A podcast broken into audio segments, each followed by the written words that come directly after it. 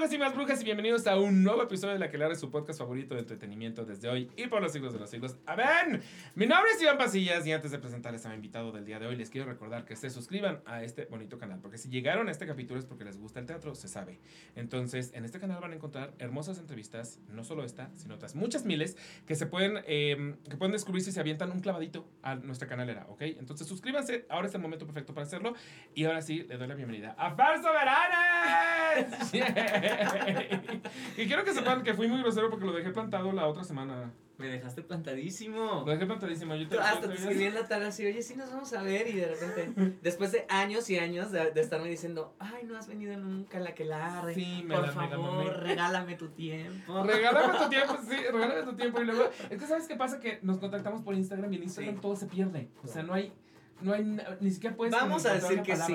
Vamos a decir que sí, pero Vamos a decir que es eso. Sí se pierde, por supuesto que se pierde. Yo siempre, yo soy de esas personas que quiero contestar un mensaje y, y digo, no, merece que me sientes dos minutos a, entonces ya no lo contesté. Y ya no lo contesté. Ya no lo contesté jamás. Y menos de Instagram porque si te llegan otros mensajes Se pierde, se pierde, se pierde y no vuelve a aparecer. Sí, exacto. Entonces ese es mi pretexto para el cual. Espero que haya estado muy bien el estreno al que fuiste el día que me dejaste. Fue el de Fue el de y me lo pasé bomba. Sí, estuvo muy bien. ¿Ya fuiste a verdad? No, no he ido todavía. Te la pasarías bomba. Sí, seguro. Es que les voy a decir una cosa. Ustedes ven su cara y dicen.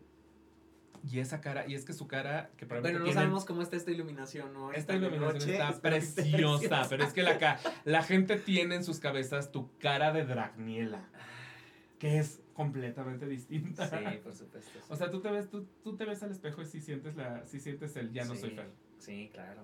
Y es, y es raro, es raro porque, o sea, va a sonar mal, no quiero que suene mal, porque luego toda la gente siempre está con que, no, agradece lo que tienes y, y disfrútalo. Y yo disfruto muchísimo hacer a Daniela Mijares y disfruto mucho Mentidrags, incluso Dragaret, pero hay algo que yo nunca había experimentado que es como una disforia muy extraña, porque yo estaba como muy acostumbrado a mi imagen de, de varón, digamos, mi imagen pues. con barba, ¿no? Por más queer que sea, pues, o sea, traer barba y, y, de repente como cierto estilo en el pelo y así, como que me hace sentir muy yo. Y de pronto me tuve que empezar a adaptar a un corte de pelo sin, sin, patillas por la peluca, a no poder traer la barba. Esto es lo máximo que yo la traigo, que es hoy es miércoles y mañana jueves me tengo que rasurar oh, para la obra. Entonces, como que de pronto sí es difícil verme en el espejo y sentirme yo al 100% es muy raro, eso yo nunca lo había experimentado. Pero no es como una especie de partida de identidad en términos de... Sí, probablemente ya no te sientes Fer, pero también Daniela, ¿ya te sientes Daniela un poco? Pues es que es raro, porque yo me siento Daniela en el teatro, pero no fuera del teatro. Y si, cuando me maquillo y todo, por supuesto que me encanta ser Daniela y me fascina y me posee, pero, pero lo raro es que el resto del tiempo ya mi imagen mía de, de, de Fer ya no es la que más me gusta siempre. es rara, Entonces es rara y digo, ay. O sea, como que yo siempre había dicho, qué chistoso que, lo, que, que los, los chavos que se dedican a hacer drag de pronto como que termina pasando a su vida diaria. Sí, sí, sí. Porque lo dice el que trae las uñas postizas. O sea, eso por ejemplo no lo Pero bueno, no son uñas postizas, son mis uñas. Son mis uñas. Nomás traigo ¡Oh, wow! Pero, tienen que, Pero mucho calcio, hermana. mucha glucosa. Mucha, glucosa. Hay que, tomar mucha Pero por ejemplo, justo eso, este es el tipo de curificación que no hacías antes de, de Daniela. Nunca. Además, en mi carrera antes yo me tenía que cuidar un montón la imagen y todo porque trabajaba para Disney. Y entonces no, no podía yo expresar cosas muy privadas. No podía expresar como este pues no sé, sentido de lo queer, ¿no? De traer una blusa tejida o traer uñas largas, porque eso ni siquiera existía en mi contexto. Entonces, claro, claro, empezarlo a vivir está muy divertido, me encanta, lo hago por gusto, pero de todos modos me sigue costando trabajo. Supongo que es como la primera vez que te pones una falda o la primera vez que, que usas algo que dices, ay, está muy queer porque está padrísimo y lo quiero usar, pero nunca me he animado y te da nervios eso me sigue pasando todavía. O sea, como que te, tiendo mucho a justificar el que, ah, es que traigo las uñas largas porque estoy haciendo teatro. O porque estoy en Dragaret. O porque. Yo pienso, no, no es necesario. Tengo que disfrutarlo yo porque es parte de mi identidad y es una parte de mi vida. Ahorita, en este momento, estoy en un proyecto que lo requiere y que, pues, no Y además, este soy yo, o sea. Y siento que nos pasa a todos, porque yo, yo sí, yo he vivido un, proceso parecido sin, sin personajes, sin, sin, proyecto, pero sí como con el crecimiento de edad literal, que me ha llevado un poco a que me valga verga la vida. Porque si yo pienso en, en mi yo de 20 Nos años, ponemos a llorar. 18 años. No, jamás se atrevería. Es una cosa que, que le hubiera dado terror. Claro. Y sí, justo creo que la primera vez que me pinté las uñas, yo me sentía rarísimo. O sea, decía, es que esto, esto no sé cómo, o sea, sí, lo que dices tú, o sea, como hasta medio ocultaba las manos, como... Sí, o sea, lo haces porque quieres, pero aún así no está tu subconsciente plenamente convencido y también estás luchando con, con disfrutarlo y es Es, es raro. Es yo, yo, por ejemplo, ahorita le, le estoy agarrando el maquillaje, no como tú, porque tú te. O sea. sí, sí, tú te maquillas. Yo hago, el- yo hago el esfuerzo. Yo acabo pareciendo a veces paleta payaso. Tú te decoras. Pero me decoro. ajá. me decoro, pero, pero al final hay una parte de mí que sabe que muy probablemente al lugar al que voy voy a ser el único. Sí, Entonces, por ejemplo, fui, a- fui este fin de semana a una boda y me maquillé muy hermoso. Según yo me quedó bien. sí, sí. No, no a nivel letal, nivel soberano. No, bueno, no- pero no llego ahí. eso No, yo- no, pero yo a mí me ha tocado verte maquillado. Creo que el día del estreno de, de Ah, Mentidrag sí, de bajaste a, a saludar y traías, Sí, traías maquillaje no, de no tan drag. Sí, exacto. Sí. Eh, pero mucho más. eh, es que siento que tienes expertise que yo no tengo. Pero, pero lo estoy trabajando. Es puro. Ese día también es la primera vez que me hacía algo así. O sea, parece. un- en los demás uno cree como que, ay, se le ve bien, seguro lo sabe hacer. Seguro perfecto". la sabes hacer Pero yo ese vida, día ajá. también estaba así de que, ay, me veo según yo medio raro. ¿Sabes? ¿Sabes? Como que. es- hay que Yo- animarse. Hay Yo que me sentía muy disfrutar. hermoso, pero no dejas de pensar, como todo el tiempo estás pensando como en esta boda soy el único, el único El güey único maquillado. Y entonces hay, hay algo en esa psicología que te provoca ambas cosas, disfrutarlo y Sí. temerlo. Sí, O sea, por, por un lado es, sí me siento muy único y eso me gusta. sí. Pero por otro lado es, estoy consciente que mínimo los señores de aquí de 60 me están juzgando un chingo. Exacto. Y luego es bien fácil decir, ay, no debes prestar atención a lo que los demás piensen de ti. O, ay, no te preocupes. Sí, pero vamos a ser realistas. O sea, es mentira que logramos tener esa disociación completa de, la, de los demás y de que no, yo soy yo. Siempre es una lucha. Siempre es una Siempre. lucha ser, ser uno mismo y, y ser original y luchar por tu identidad y originalidad y todo. Entonces, pero por ejemplo, el día de la boda de Medel, yo traía, traía mis, eh, traía delineados los ojos y empezó Chumel. Quiero Nos- que me hagas los ojos maquillaste a así", la- todos. todos, terminé a todos. Yo, a mí me algo, maquillaste. Eso es algo claro, padre. porque ese día yo no iba maquillado. No. Tú me maquillaste. Y a, Exacto. Chu- y a Chumela Y a fue justo porque Chumel y a la tendencia. todos quisieron así de que, ay, me encanta tu Es que delineado. y yo cabrón. lo traía y yo, pues te lo puedo hacer si quieres. Sí, y eran sí. dos rayitas en el ojo. ¿no? Sí, acabaste siendo como el pintacaritas de Chapultepec. O sea, no ten- tenías En la fila boda. y todo el mundo se, se sentaba es. for- formados, formados para Sí. que los pintaras. Pero la realidad es que ha Cobré. sido un Ah, debía haber hubieras, cobrado. hubieras cobrado. Sí, mínimo en shots, no sé. Pero algo. es, es un trayecto y me, se, me, se me hace raro oírlo de ti. Porque yo de ti me imaginaría que al contrario lo tienes Lo muy manejado. No, no, nada que ver. De hecho, Daniela vino a enseñarme mil cosas a mi vida. A justo adoptar esta, esta postura de que, de que si estoy todos los días reviviendo una historia en la que mi personaje sufre por, por estar metida o encasillada en una forma de ser, en una forma de, de- que tiene En que... una jaula muy una una jaula. Exacto, frente a la sociedad. Pues justo como que digo, no puedo no escuchar el mensaje.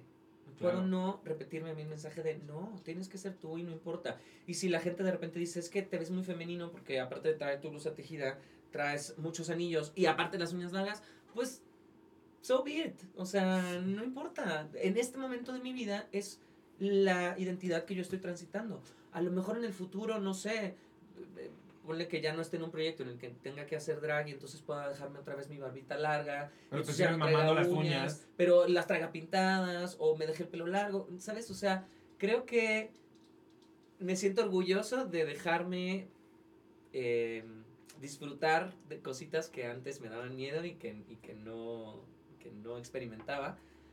Y pues creo que traer la bandera un poquito de, de, de, de Daniela es, me ha ayudado a eso, ¿no? Porque soy Daniela y por eso traigo uñas, soy Daniela y por eso me... No, sino no, no, simplemente no. yo pensarlo en mi interior y decir, recuerda que hay gente que toda la vida, y yo mismo, que hemos sufrido por no poder expresar lo que sea que quieras expresar. Entonces, pues sí, ahorita tengo la oportunidad. Y en realidad sí, o sea, ¿cuánta gente allá afuera no lo puedes? Porque nosotros dos vivimos en una burbujita, esa es la Sí, realidad. O sí, sea, sí. somos centralistas en términos de que en Ciudad de México, en la parte donde nosotros nos movemos, probablemente ya la gente no levanta tanto la ceja. Exacto. Pero yo no sé cómo lo viven en Puebla, por ejemplo. O sea, ellos- Exacto, y está nada. O Ah, sea, ah, me escribieron el día, el día de la, de la falda de, Tequis- de Tequisquiapan, que fui agredido en Tequisquiapan. Me escribió una persona para decirme, yo iba un día con un amigo en Guanajuato usando crop tops y fuimos eh, golpeados. en Guanajuato por usar crop tops, punto. No traemos nada. Eso no sabía. Entonces, ajá, es como muy triste porque es... es Crop este- top. Ajá. Eh, eh, eh. Aparte del tejido, es crop top. sí, o Pero sea, estamos en otro, en otro lugar. Aquí es, es- Aquí se puede. tenemos el privilegio, ¿no? De que, Sí. de que en la Ciudad de México de pronto estamos un poquito más abiertos o la gente está más abierta como a, a lo queer en general o a las identidades distintas, ¿no? Y, y- y, ¿cómo se dicen? A las identidades, eh, A las expresiones. a las expresiones, sí, a, a- lo que sea. Pero sí es cierto, un amigo de Monterrey me decía, ay, se me olvida que aquí sí puedes andar de la mano con otro hombre. Y yo pensaba, qué fuerte que, Que que alguien que yo pensaría lugar que no. tenía un problema con ello, sí es cierto que en su contexto no es tan, tan fácil. Sí, sí, Entonces- estamos hablando de un lugar que está a seis horas, de- o sea, no, no, no, no es Irán, ¿no? O sea, es aquí. Entonces, o sea, a ti, por ejemplo, te han llegado mensajes. Me imagino que la gente te escribe, Ajá. ¿no? porque eh, los fans de Mentidrags, me imagino que son muchos, Sí, y me los imagino vocales, por, por Sí.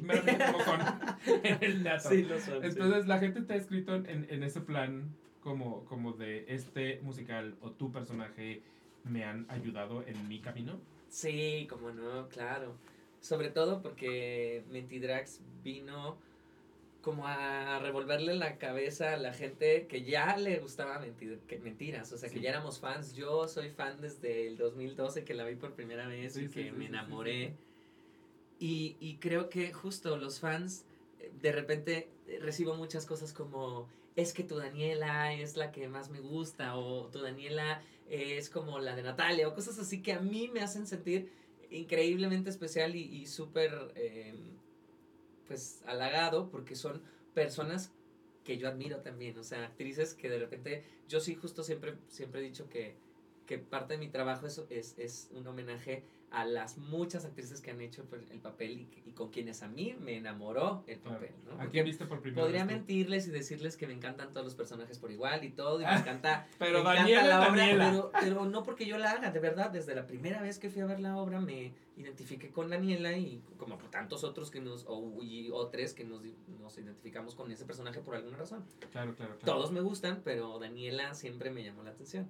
Y ahora, pues, como que darle vida, yo siempre sigo pensando en toda la gente. La primera que yo vi haciendo a Daniela fue a Natalia, justo. Te tocó el elenco original. Sí, me tocó Natalia, y, pero fue una función y nunca más la volví a ver, o sea, pasó tiempo y la siguiente vez ya fue con Crisanta. Ah, creo que a mí me pasó exactamente lo mismo. Sí. Creo que mis primeras dos fueron Natalia y Crisanta. Estoy casi seguro. Sí. Bueno, sí. Sí, y son muy buenas, muy buenos ejemplos de, de, de Daniela. Definitivamente. sí. Y aparte me imagino que es muy chistoso porque pues en- no te imaginabas que te iba a tocar a ti. Jamás. Esa es la cosa, o sea. Tú veías mentiras y era, ah, esto es para las actrices.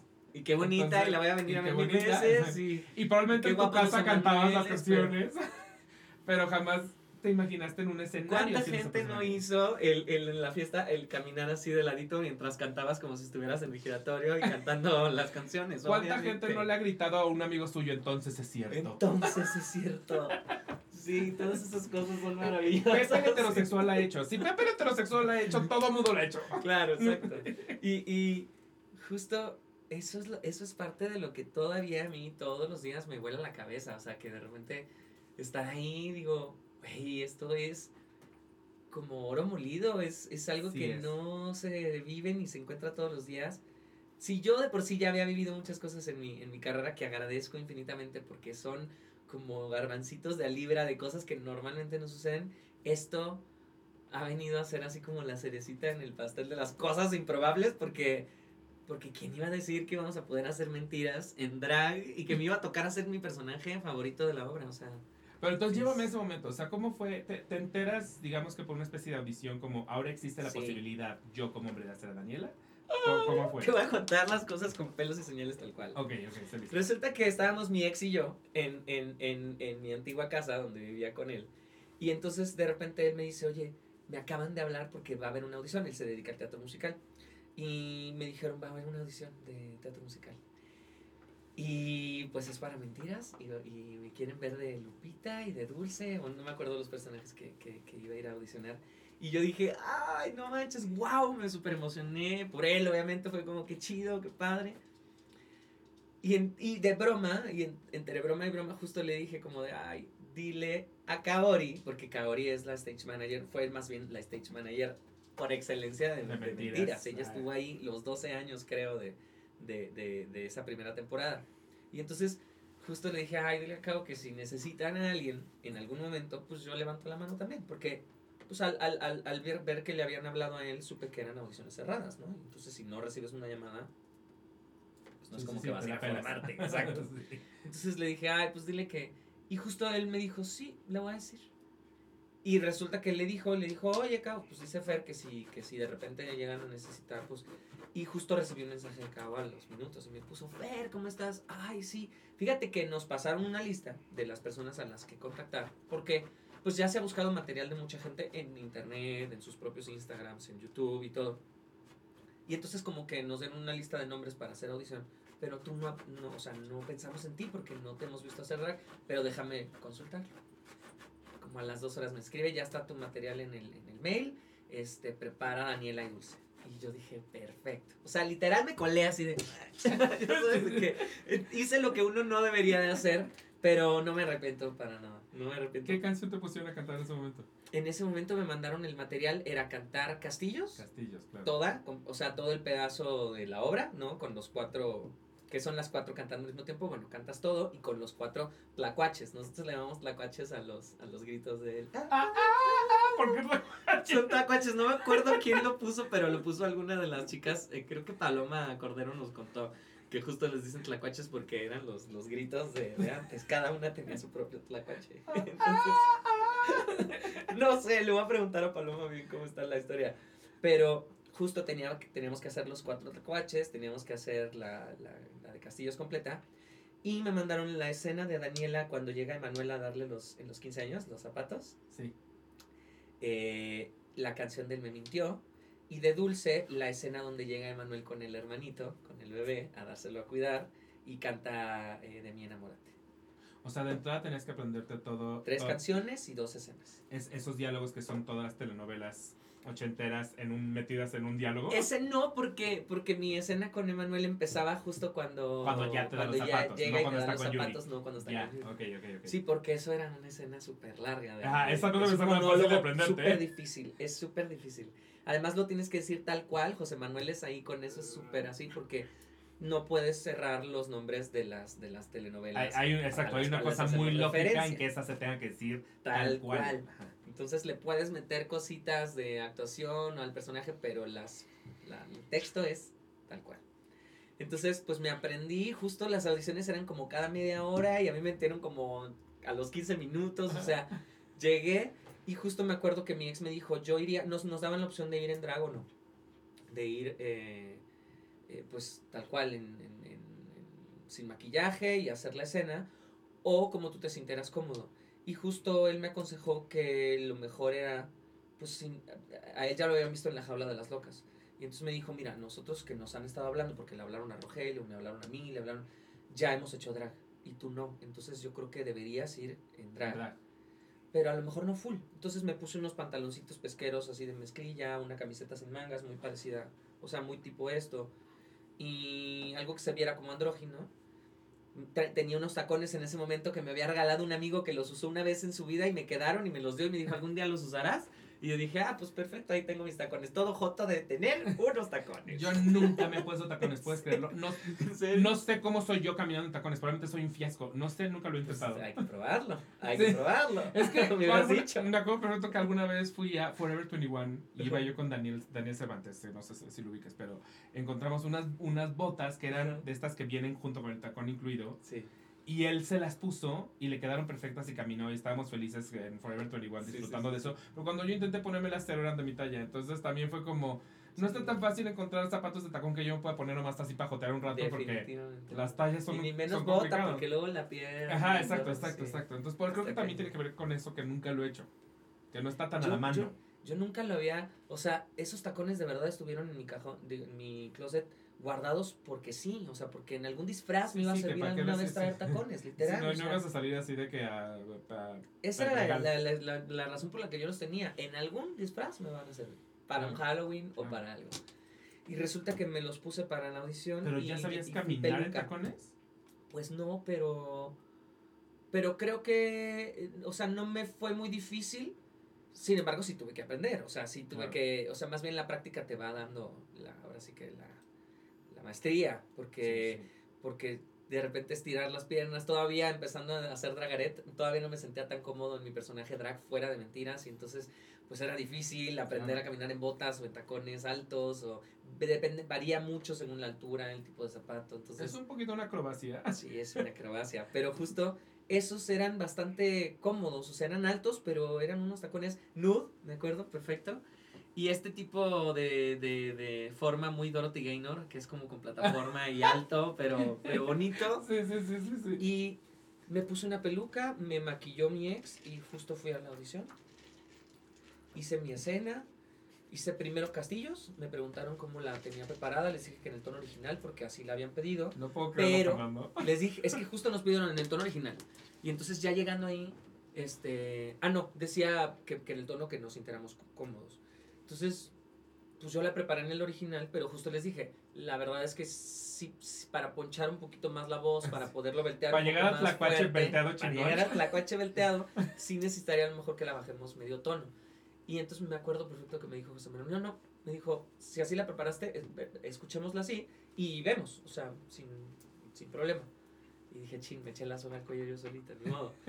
Y pues me aventé castillos y me acuerdo que todo muy bien, o sea, de muy bien, Fer, perfecto, pues vamos con la escena si quieres. ¿Cuál quieres hacer primero? Y yo, no, pues Daniela, bueno. Pues ya me aventé la, me acuerdo que me aventé la, la, la escena con, con Felipe, que Felipe fue a darnos réplica a la audición, que iba a ser nuestro Emanuel. Y entonces, pues yo a él ya lo conocía, pero no trabajando ni nada, entonces estaba súper nervioso. Yo era, o sea, cuando uno va a las audiciones, de verdad estás como un flan No me puedo imaginar. en- en- en- sobre una lavadora. O sea, es como terrible. Y me hacen Y tacones. lo peor es que no se puede notar. No, y entonces, pues a la hora de cantar es lo que más se te nota, porque el aire y porque... Y ahora piensa en un registro que no es el tuyo, que estás cantando como mujer, muy difícil. Terminé la escena, él se sabía perfecto el trazo, y, y como estábamos en el escenario del giratorio de mentiras, Ah, ok, ok, ok. ellos estaban en, en una, en una mesa a- en proscenio, pero nosotros estábamos literal sobre el escenario. Entonces, pues él sabía por dónde entrar, por dónde salir, y yo no tenía ni idea. Nomás más lo que la había visto.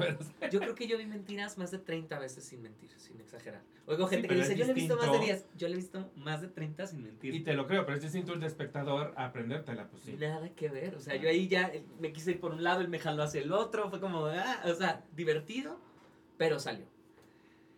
Y terminando, me acuerdo que me dice, José Manuel, me gustaría ver a tu dulce. Me dice, nada más que te está estorbando un poco la peluca, porque mi peluca era de pelo largo suelta. Y este, y se te viene a la cara, ¿en qué podemos hacer? Entonces me acuerdo que le dije, me la quito. O sea, sin problema, me la quito. Me la quité, me revolví así un poquito el pelo, porque pues lo traía así como ahora corto. Y en lo que pensaba, ¿qué hago? Se las doy a ellos. Ahora vengo. Entonces corrí por el escenario hacia la puerta de salida. Le pasé la, la peluca a mi ex, que de todos modos la iba a usar después que yo. Y volví corriendo, ¿no? Después me contó Kaori y me dijo, cuando saliste y volviste corriendo, todos hicimos así como... O sea, porque ibas en tacones de ida y de regreso, así de pero Y regresaste y todo bien. O sea, fue como, bueno, check.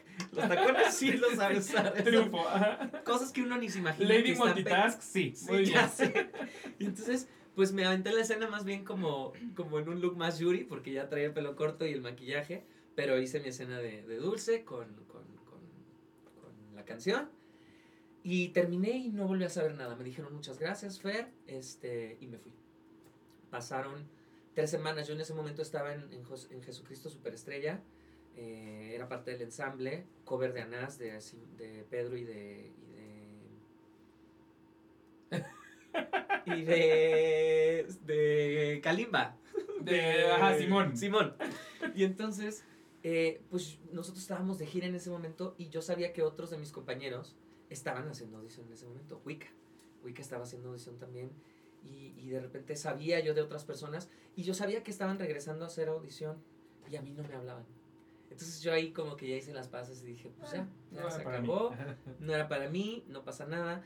A los días le hablaron a mi ex para decirles que, que para decirle que muchas gracias y que, que ya no seguían el proceso. Y entonces ahí dije, ching, pues ya. Me, me dediqué literal a esperar la llamada de Cao diciendo, gracias por venir, este, todo muy lindo, pero pues muy bonito y todo. Oye, Pero qué bonito que les avisen. Sí, hay producciones en las que no te vuelven a avisar, de hecho, o sea, que en las que nomás no vuelves a saber de nada y listo. Ay, no, Por apla- aplaudo general. mucho el que te Por digan. lo general. Sí, Porque es horrible la incertidumbre. Es Y ahora, en No sé últimamente, Claudia, Claudia nos, nos, nos mandaba un mail donde nos decía eh, muchas gracias por tu participación en el proceso. En este momento los, los creativos han decidido ir por otro lado y, y, este no vas a estar con nosotros en el resto del Y proceso. ya se sentirá feo, Y pero no listo. descansa una parte. O sea, una- ah, Pero es mucho mejor que dejarte ahí en ascuas nada más. Ajá, la verdad, 100%. es muy ético. Muy. A mí me parece muy profesional y le agradezco mucho a la gente que lo hace. Pero pues no me hablaban, no me hablaban, pasaron tres semanas, no me acuerdo si alcanzó a pasar un mes, pero varias semanas. Y seguían haciendo audiciones. Entonces pues yo hice las paces, dije listo, se acabó. Hasta el día que me llamó el que en ese momento era el productor. Y este, y ya me acuerdo que me dijo, hola Fer, ¿cómo estás? Y yo, pues bien, así como, pues aquí, esperando, ¿verdad? Digo, pero pues, o sea, me dice, pues es que justo no te habíamos llamado. Ah, yo me acuerdo que hice otra cosa que no se debe hacer. Me ganó, en esas semanas, me ganó la curiosidad y justo le escribí a la stage manager, a Kaori, le puse de, Sé que esto es de pésimo gusto, o sea, de hecho, obviamente nunca me habría animado de hacerlo si no hubiera sido ella, pero también eso está mal, porque ser una amiga no, no, no hace que pues, ella te Claro, tenga claro, que claro, que avisar. o el protocolo. Exacto, que salga el protocolo. Y entonces le dije, nada más, pues, o sea, si de repente ya no, no pasa nada, nomás avísenme, no sean malos. Y ya me dijo, no, no te preocupes, lo que pasa es que el- lo, lo que están viendo en este momento del proceso en ti ya, ya es como que ya, ya lo vieron, entonces tú sigues en lo, en lo de más adelante, no te preocupes, te avisaremos cuando te toque volver a venir y así, dije yo, bueno. Y así quedó, todavía mm, pasó, debe haber pasado una o dos semanas más. Y de la nada me llaman y ya me dijeron, Fer, este, nos encantó tu audición, eh, queremos que seas Daniela en, en Multidrags, no sé qué.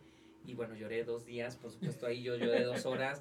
Y me acuerdo que yo le decía al productor, le decía, ¿en serio, en serio? ¿Me estás diciendo la verdad? Y el otro dice, claro, Fer, es que nos encantó tu audición y tu voz y no sé qué.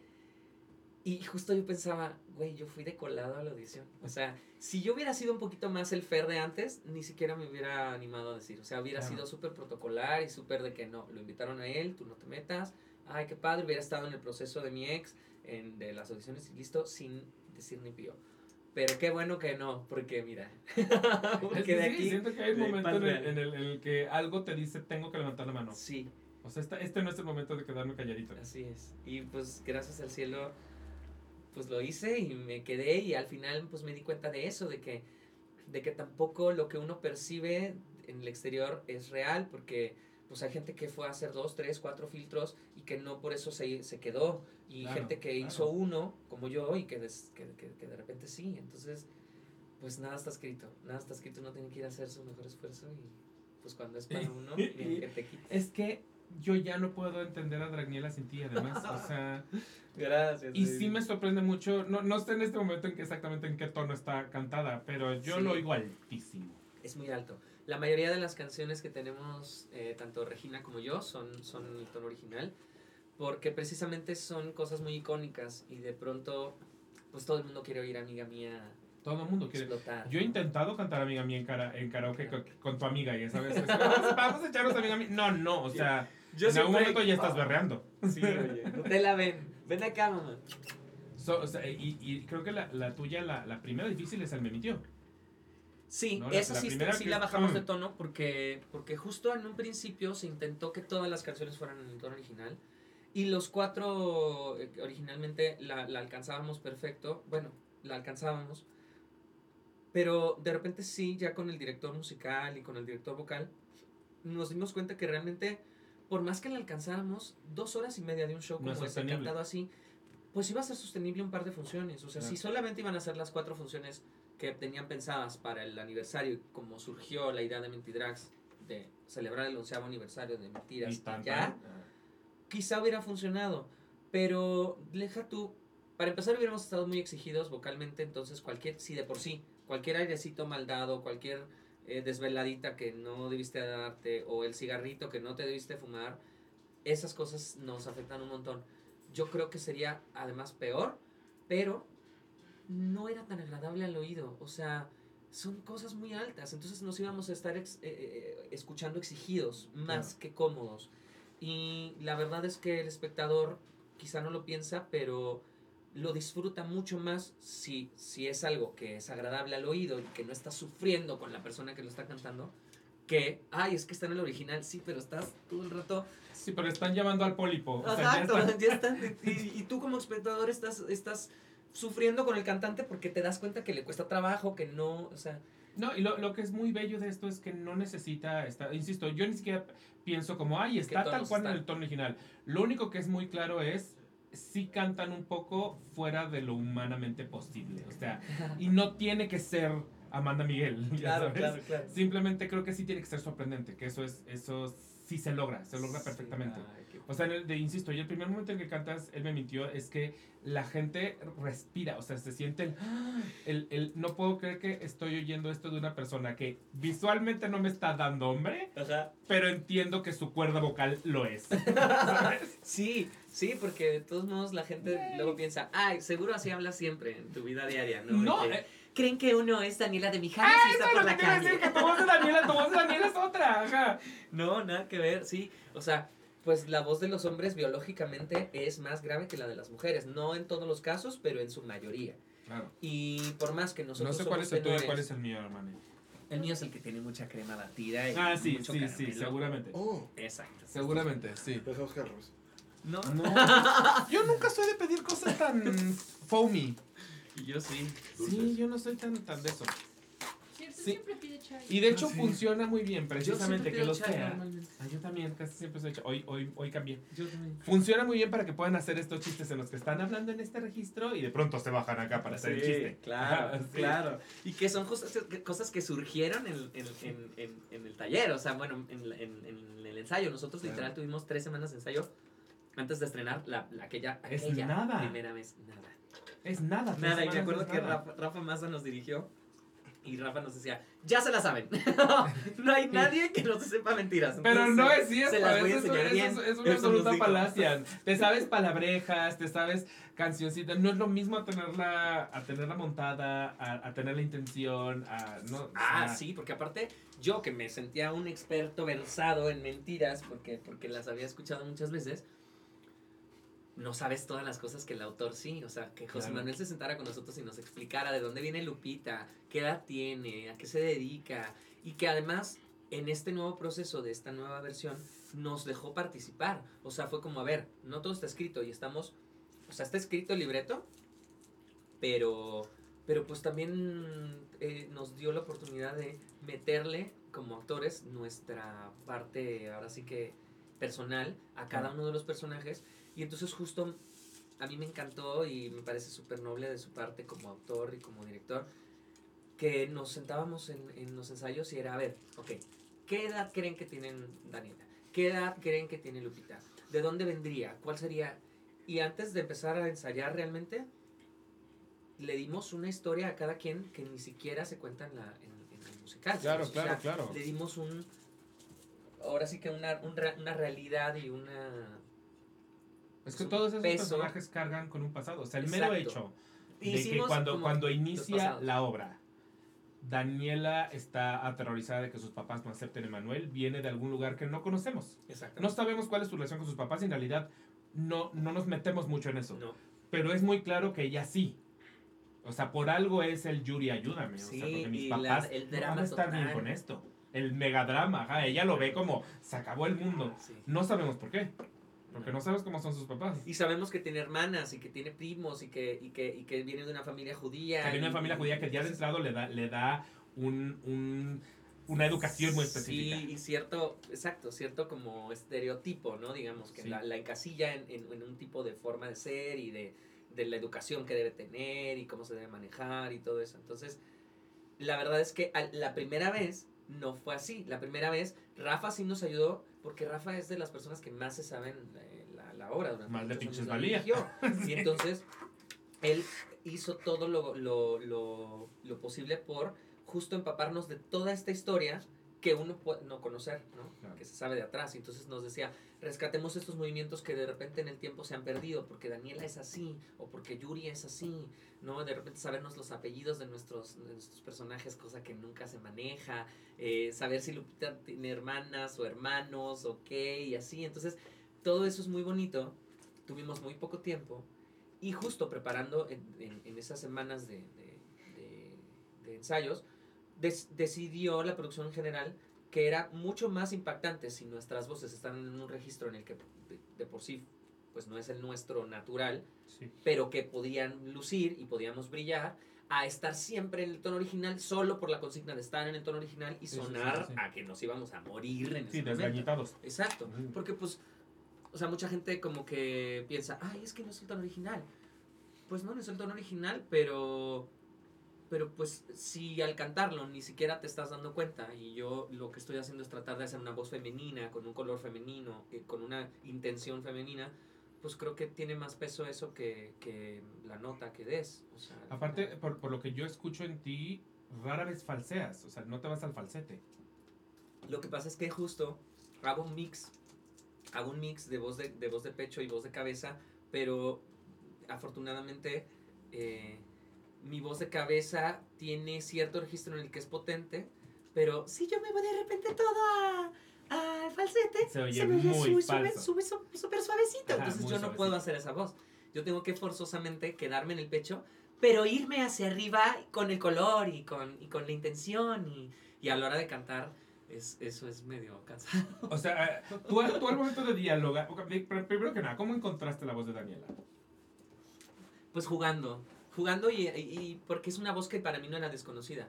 O sea, siento que yo siempre he jugado mucho a hacer las voces que ahora hay personas que monetizan estos personajes, ¿no? De la tía y sí. todo eso que está muy de moda. Se Pero sabe. que yo hacía desde los 13 años con mis primos y mis primas y así, ¿no? O sea, que creo que todos hemos... Bueno, no sé, en mi caso yo jugaba mucho a, a hacer personajes y hacer voces. Y entonces nunca, nunca fui ajeno como a, a imitar la voz de la señora o de la tía o así. Pero la de Daniela me viene un poco del, de, creo que del doblaje que empecé a hacer. Yo empecé a trabajar en doblaje eh, estando en Disney, solo haciendo voces cantadas eh, en, en las series de televisión y así. Y de pronto me empezaron como a invitar a hacer personajitos pequeñitos. Y ahí como que eso me dio la, la libertad o la confianza de jugar con mi voz, de, de hacer cosas eh, pues, distintas. Y, y, la, y la verdad es que la de Daniela fue muy natural, fue muy inconsciente. Empecé a hacerla en los ensayos a la hora de... Porque empiezas primero con las canciones. Entonces empecé a cantar las canciones en la forma más, más femenina que me, que me era posible. Y entonces cuando empezamos con los diálogos, como que también eh, la colocación de mi voz cantada me obligó a pues no poder estar cantando en, en un registro así y a la hora de hablar bajarme a mi voz normal. Es, muy- eh, de hecho se te empieza como a ir la voz porque estás muy tirado hacia arriba, digamos. Sí, sí, sí, sí, sí. Entonces, cuando empezábamos a hablar las escenas, me acuerdo que Regina Anuar me dijo, Nana, es que tu voz hablada, Nana, me dice, es que eres una mujer, me decía, ¿cómo le haces? Y yo me acuerdo que le dije, sí te gusta, o sea, justo fue algo que surgió en ese momento, en las escenas habladas, y, y, y que justo él me dijo, por supuesto que funciona, déjala así, o sea, ya no hubo, ya no hubo como para dónde hacerme, ya sabes, Claro, claro, ya "Ah, tenías". esta es mi voz, esta es mi voz de Daniela, se escucha padre, sí, lo empecé a hacer, y ya en las situaciones, pues obviamente empiezas a ver que Daniela tiene 15 años en un momento, que Daniela tiene 25 en otro momento, que te- o sea, justo, pues ya a la hora de, actua- de actuarlo, como que empecé a, a- a llevar mi voz como a esos lugares, ¿no? A los lugares en los que, en los que Daniela es más adulta, o está enojada, o es muy seria, o se le va a salir la voz de hombre Eso, también. es- eso es muy bonito, eso es muy bonito. padres, Y me padres. encanta que sea contadísimo para que pegue. Sí, exacto, justo. Justo Daniela, además, no es graciosa. Daniela no, tiene que es, ser no graciosa. Tiene que ser graciosa, ¿no? Si hace reír, hace reír en el, en el contexto y por la situación, pero son muy contados los chistes que, que tiene Daniela como el, como el... Eso es tener muy poca madre, ¿no? Que es un chiste que viene desde el- la apuesta original. O los o- momentos en los que se enseñan el. el no sé, es más, no sé qué se enseñan la, la- el registro civil. El- que nos, el- Se enseñan anillo, Ah, pero se enseñan. Nos enseñamos la cartera, la foto. Ah, es la foto. En la cartera la, la, la abrimos y viene la foto de, de la pareja, viene la foto de, Ah, de- del- y justo, o sea, como el hecho de que se agachen para aventársela y sí, es contextualmente chistoso, Sí, pero es Daniela no está tratando de ser chistosa. Exacto. Y es, es drag. O sea, nuestros chistes son muy en el tono de la farsa, que nos fuimos completamente a la farsa porque es algo pues, que es drag. Claro. Y que entonces le permiten a Daniela sí habitar un poquito más este lado simpático, digamos, ¿no? Sí, o chistoso, sí, sí, pero, pero nunca con la intención, como dices tú. O sea, yo, de hecho, yo considero que a mí me cuesta mucho trabajo esta vis cómica que de repente Rogelio tiene Ah, no, pero es que natural sí. como, como... No, ese hijo de la como- chingada. Sí, sí, sí, como respirar. exacto. Y entonces yo tenía como un poco de miedo y justo José Manuel me dijo, me dijo, "Mm, o sea, Daniela no es graciosa. Si Daniela hace reír es justo porque no es graciosa, es porque, porque la situación en la que está es, es, es risible, pero no te preocupes por hacer reír y ahí mi corazón se relajó y dije, ah, perfecto, Bendito. bendito. Y me permitió mucho más que las cositas graciosas que, que de repente sí se me ocurrió hacer, pues funcionaran, porque no todo funciona, ¿no? Por ejemplo, esto de la panza normal, pues es un chiste muy drag. Ajá, O sea, es, que- un chiste, que es yo- un chiste muy drag muy, y muy de cultura pop. y muy de cultura pop que además metí hasta esta versión. Ensayando en el escenario, un día en, el- en uno de los, de los ensayos ya generales, justo se me ocurrió, ay, Dulce, esa no es panza, Panza normal. normal. Es- y entonces José Manuel y todos se rieron muchísimo y, y se quedó. O sea, fue algo que, que pegó, pero que justo como que eh, la intención de Daniela no es decirlo para hacerle un chiste a Dulce. O sea, ella lo está diciendo súper Lo dice súper seria. Y tiene otro que para mí es de los más bellos y perros de toda la obra, que es necesitas un vestido, te presto uno, y empieza a buscar entre sus vestidos. O sea, ese es brillante. O sea, ese, ese chiste merece Sí. un premio. Y esa idea es, es, es genial de José Manuel de haber hecho un vestido. Querían algo muy conceptual. Y se pensó en hacer un vestido de moño gigante, pero fue imposible usarlo porque era pesadísimo y no había manera de que lo usara. Se me cayó desde el ensayo 1. Letal se volvió loca, o sea, proponiendo ideas, hasta que José Manuel dijo, ¿y si hacemos un vestido de vestidos? O sea, que se vea, o sea, hasta los ganchos, que, que los traiga para que se note que son muchos, Muchos todos pegados. Y entonces justo las primeras, yo me acuerdo que el día del estreno se terminó ese vestido. El día del estreno con, con mi- o sea, yo pintándome los labios frente al espejo, me estaban cosiendo el cierre del, digo, los broches Ajá. del vestido antes del estreno. Y nunca lo había probado y justo José Manuel me dijo, quiero que agregues un texto para que sea más eh, Para que- comprensible. Ah, Quiero que agregues el, amiga, no me pude decidir por uno solo de todos los tonos de rosa que me encantaron, así que me compré todos los vestidos para hacerme uno solo. Porque de, de- de repente no se terminaban de entender, de lejos no se alcanzaban a ver los ganchos y cosas así. Entonces, pues era un vestido como de muchos tonos de rosa nada más. Entonces se metió ese texto y justo por eso se nos ocurrió hacer lo de, lo de, ay, te voy a prestar un vestido. Vas a aparecer Lucía Méndez en tu Anari. Y empiezo a buscar, porque pues traigo los ganchos, o sea, fue como de, güey, búscalo en tus propios vestidos. Es hermoso, es hermoso, lo amo. Y, es algo que solo está en el drag, porque pues es así. Claro, no puede funcionar de ninguna otra manera. Ese es precisamente, eso es, un chiste. Ay, spoilers para los que no la han visto, pero lástima, ya llevamos casi, casi... Ay, y sucede además a los 15 minutos de empezar la obra. Tampoco es como que sea el final. Pero sí es un gran Pero sí le va a poner al video antes del spoiler alert. Así que si quieren adelantar, no tenés que dividir. Ay, pero también sí es muy cierto que después de tanto tiempo ya. O sea, Sí. perdón. Hay mucha ¿Quién gente que dice, no es que los Mentiras? vestuarios... Pues el vestuario de la casita, por ejemplo, sale en las fotos desde las primeras... Quiero, quiero saber cuál fue tu reacción al ver esa casita. No, hombre. ¿Cuál fue tu reacción al ver que se abría esa casita? Yo, yo, yo he llorado más. Yo soy muy llorón, para empezar, pero he llorado más en este proyecto de felicidad que, que en muchos otros, porque yo estaba trabajando en José el Soñador, en, en, teatro CCT1, eh, en la producción de, de José Soñador de Alejandro Gou, y eh, Angelito tiene ahí su taller, porque Angelito trabaja con Alejandro Gou desde, desde, desde siempre. Y entonces él es el realizador del vestuario, él y su, y su equipo. Me escribió hoy en Instagram, por cierto. Saludos. Angelito. Saludos, Angelito, te amo. Y entonces, justo, eh, pues Letal to- eh, estaba prácticamente diario en el teatro ahí con él, eh, eh, pues viendo lo del, lo del vestuario de, de, de Mentidrags.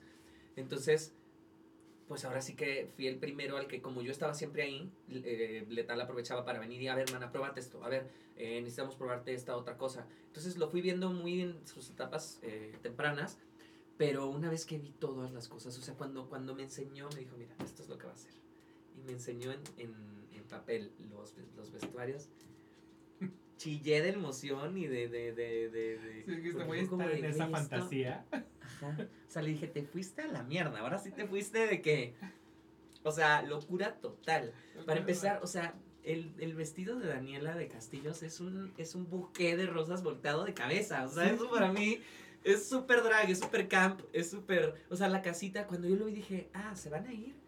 Al, al, al camp Al camp totalmente. total, o ajá, sea, ajá. no vamos a hacer una versión realista de no. O sea, esto es drag de los ochentas, aparte, ¿sabes? O sea, de carrusel de niños. en- en- Concepto, concepto, mucho concepto. 100%. Entonces, justo. Del- o sea, del de novia sales, o sea, se del de novia es, sales. es sí. Es Muy al estilo de las, de las conejitas de Playboy de... de- Pero Sí. bueno, nosotros lo dejamos en un, en, un, en un contexto de, bueno, la boda de la niña bien y todo, pero pues es un pastel, aquella es un cosa. pastel que se abre y sale, o sea, es y que se prende. me muero, me muero si me Son pongo muy difíciles de usar, eso sí, Ah, son no. muy difíciles. Pero es que el drag no tendría que ser fácil, ¿no? No, eso lo hace más drag aún.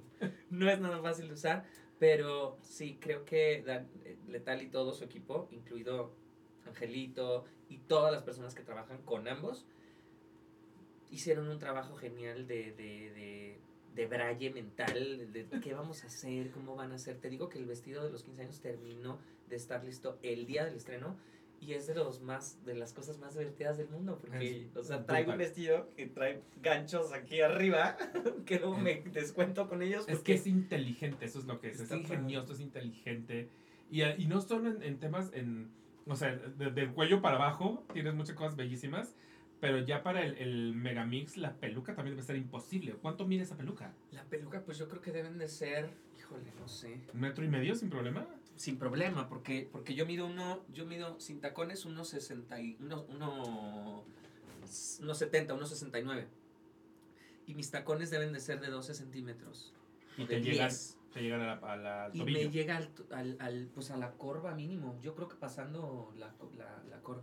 Sí, sí, ¿cómo no te ahogas en eso? O sea, Es, es enorme. Aparte se enreda en dos segundos en todo el vestuario porque todo el vestuario es de lentejuelas y brillitos. Entonces hacerle esa así la peluca. Y además estás todo el tiempo así. Es una fantasía, eso sí, es una fantasía. Sí, sí, sí, sí. sí, Ahora sí. sí que como decía Regina, alguien alguna vez dijo que bueno, que de repente pues no, no siempre todo es comentarios positivos y así, ¿no? Sobre todo de, de gente que de repente se dedica al drag. Pero justo decía ella, es que no las culpo. no las culpo que nos odien por usar estos vestuarios, estas pelucas, porque ¿quién no querría usar una peluca de 18 pulgadas de largo y que, y que puedes revolear por todas partes? O sea, Claro. es, es, Sí, es es que sí mucha es- fantasía. Si de por sí el drag es fantasía, ese ya es el- la fantasía drag. O sea, La, la- la epítome de la fantasía. Sí, sí, sí, sí, sí. Sí. Nada más el único problema debe ser ir al baño en esas cosas, pero No puedes. No puedes. O sea, Yo, es mi no- última no ida al tomas baño agua. son a las 7.45 de la noche antes de empezarme a poner las cinco pares de medias que traigo. Y las cinco pares de, traigo de cinco me- o pares sea, de para, medias. para estar apretadita, Lo que, para pasa estar es que, es, lo que pasa es que se usan esponjas para hacer el cuerpo Para hacer este femenino, cuerpo, para hacer la cadera y las pompis. Entonces, esas, bueno, habla solo por ti, ¿verdad? Diría Rogelio. Porque Sí, porque Rogelio ¿sabes? no usa necesita. Ni media esponja, maldita, te odio. Maldita, en efecto, sí. Como sí. dice Maya, nada más trae unas, unas, unas, este, Medias unas medias, no, especies satinaditas y encima las de red. O sea, como para darle color a la pierna, tapar los pelitos y Y ya. tan, tan.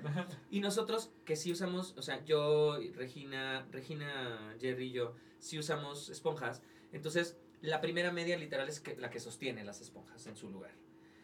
Pero después tienes que poner otras dos encima porque, pues, tiene que Moldear. y moldear bien la forma, que no se vea falsa, pero además que no se vea la esponja, porque pues las, las medias son Claro, delgaditas. Entonces, claro. hasta que no traes tres puestas, se sigue viendo el pedazo ahí de esponja. Entonces, la- las tres primeras les cortamos la punta a, a las medias para que no te aprieten los dedos, porque No, no, si no acabarías con gangrena. Te lo juro, te lo juro que se te hace un muñón. Entonces, tienen que ser sin dedos, nos las ponemos como a media, a medio, media planta de pie. Luego las, las cuartas medias ya son con pie completo, son lisas. Y encima van las quintas, que son las de red, que tienen las, las las, piedritas. las que hermosas. Las que hermosas. Que aparte esas también son hechas a mano por. Angelito y. Y estamos toqueados, sí, porque en un momento nos quitamos el Sí, vestuario. traen como el, el, el- un trajecito de baño, Sí, payasito. es, es nuestra ropa interior. Se llama, es el vestuario cero. Nuestro vestuario cero es nuestra ropa interior de. La mía yo siento que es como la ropa interior de Polly Pocket. Ya sabes Sí, quitabas sí, sí el es, vestidito sí sí y es, sí como la, el trajecito de baño. Es, como Es muy bonita y en efecto, pues sí tiene que dar la, la fantasía Polly Pocket. Exacto. Y si bien traemos, si bien sí estamos toqueadas, no es un toque tan, tan, tan apretado como de repente en otras situaciones. En Dragaret, por ejemplo, eh, mis vestuarios son mucho más reveladores, digamos, más pegados al cuerpo y todo, porque es cabaret. Y entonces ahí sí tengo que hacerme un tuck súper, súper, súper Trinity de tuck. Trinity the Trinity Talk. de tuck. Pero en Mentidrags no tanto porque sí son vestuarios muy grandes y sí son medias muy gruesas, entonces de pronto no es tan necesario. O sea, como que ahí se esconde el truco. Me- a mí me daría un miedo eso. O sea, tuck. me- eso es otra cosa que jamás me he hecho y me da. te- Solo pensarlo me da terror. O sea, me da terror. Es muy fuerte, es muy fuerte. Es muy fuerte, Sí, chicos. sí, es muy fuerte. Es Decía, decía eh, la, ¿ubicas a Lupe? Ah, sí, claro, por De- supuesto. eh, en, en Vedette, eh, Jules Granados, exacto. En Vedette se avienta un chiste que dice algo así como, pues que está toqueada. Sí. Y dice, ustedes creen que estas, que estas son chichis, pero estos son mis huevos. y es como, traigas es que así me lo imagino, así me lo imagino. O sea, de, los traigo El aquí. cuerpo humano es muy, es muy hermoso y es muy sabio y se adapta a todo lo que uno le hace. Es, es fuerte, pero, pero fíjate que es... Hay lugar para todo. Hay lugar Mm. para esconderse todo en el cuerpo. No, sí, mi hermano se podía Es meter la, la oreja adentro de la oreja. Hacía, se hacía un moño extrañísimo y acababa con la oreja adentro. Sí, sí, sí. Es el tipo de cosas que dices No como- deja de ser incomodérrimo, pero... Ah, no, no. Y justo lo que dices, no, no hay manera de ir al baño, no hay manera de nada. Nada. Y además es súper... O sea, pues es, es difícil porque no hay manera de hacer una función como Mentidrags sin estarte hidratando. Porque la voz y las cuerdas lo necesitan 100%. O sea, en es cuanto salen entre piernas, Sí, yo todo el tiempo estoy con, o sea, tanto las niñas como nosotros, eh, tenemos nuestra, nuestra zapatera donde tienes tu termo o tu botella de agua o tu suero o lo que sea que tomes, porque pues necesitas estarte hidratando, pero no solo en ese momento, necesitas estar hidratado des- todo ese día, al- menos, o sea, si eres alguien que no suele tomar mucha agua o así, pues los Sí, días sí, de sí, sí. menos sí. Entonces, pues ya estar tomando desde temprano líquidos y todo, pues te hace ir más regularmente al baño. Entonces yo no puedo dejar de tomar líquidos, pero a las 15 minutos antes de la función, 20 minutos antes de la función, yo ya no puedo ir a hacer pipí porque ya estoy completamente toqueado, vestido, que a diferencia de las niñas todavía tienen el intermedio. Claro, en el intermedio van. Nosotros en el intermedio, de pronto, si es una emergencia, pues puedes hacerlo, pero tienes que saber que te tienes que volver a poner esponjas, No, volver no, a poner medias. O sea, es. No puedes estar un segundo sin hacer nada. O sea, no te puedes bajar a sentar en el intermedio hacer así.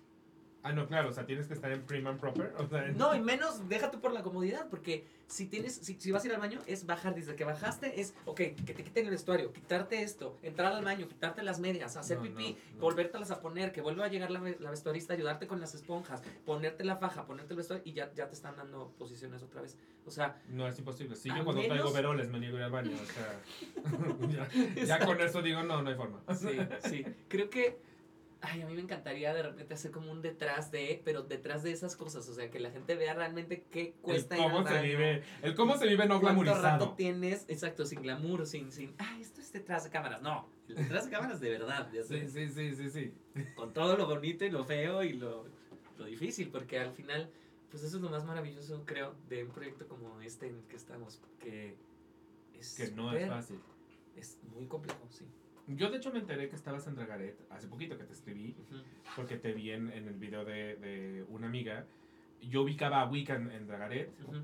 Este, Sí, porque llevan ya un año haciendo. porque, ajá, él, él lleva toda la... mm, creo que es el principio, literal. Ujú, ujú. Yo no he podido ir y muero por ir porque estaba en jueves y yo en jueves ya soy yo, ya soy una persona de edad. Yo no puedo salir. Pero hay que estar los viernes. Vamos a ir, va a estar los viernes, vamos a ir. Sí, sí. y me espero que estás. Entonces, mi, mi gran duda es: ¿en qué momento dijiste, ahora ya me voy a crear mi persona drag? Sea, ya, ya Dragnier es una cosa, pero, pero por ejemplo, o sea, si hablamos de Regina Boche, justamente es, es- existe Regina Boche y existe Ajá. Regina Boche haciendo a Yuri. Exacto. Ya son do- d- drag y drag dos. Porque cabe mencionar que en la primera temporada eh, fue, era Anuar. Anuar. Ajá. Era Sí, Anuar- él ya tiene tres identidades. Como Yuri. y ahora es Regina Boche como Yuri. Exacto. Entonces ahora tú eh, ya también dividiste tu, tu otra identidad drag. ¿Tiene nombre esa otra Sí. identidad drag? Se llama Camila, Camila Boche, de hecho. Camila Boche es porque... Soy hija de ¡Ah! Regina No sabía Boche. que eran familiares. Sí, somos ¡Qué e bonito! O sea, ya existe The House of Boche. De House of Boche, así es. Hermana, estoy ya somos mamado. una, dos, tres, cuatro. No manches, ¿quiénes más están? Lo que pasa es que justo acaban, acaban de entrar eh, eh, dos dragas nuevas a, a Dragaret. Y eh, pues resultó que una de ellas es amigo mío desde, desde antes y justo me, me dijo, yo quiero ser tu hija, no sé qué. Y entonces eh, justo me dijo Regina, perfecto, pues bueno, pero sigue siendo Boche, porque yo soy Camila Boche. Y entonces Claro. es Regina Boche, Camila Boche, ella se llama Freudiana Boche.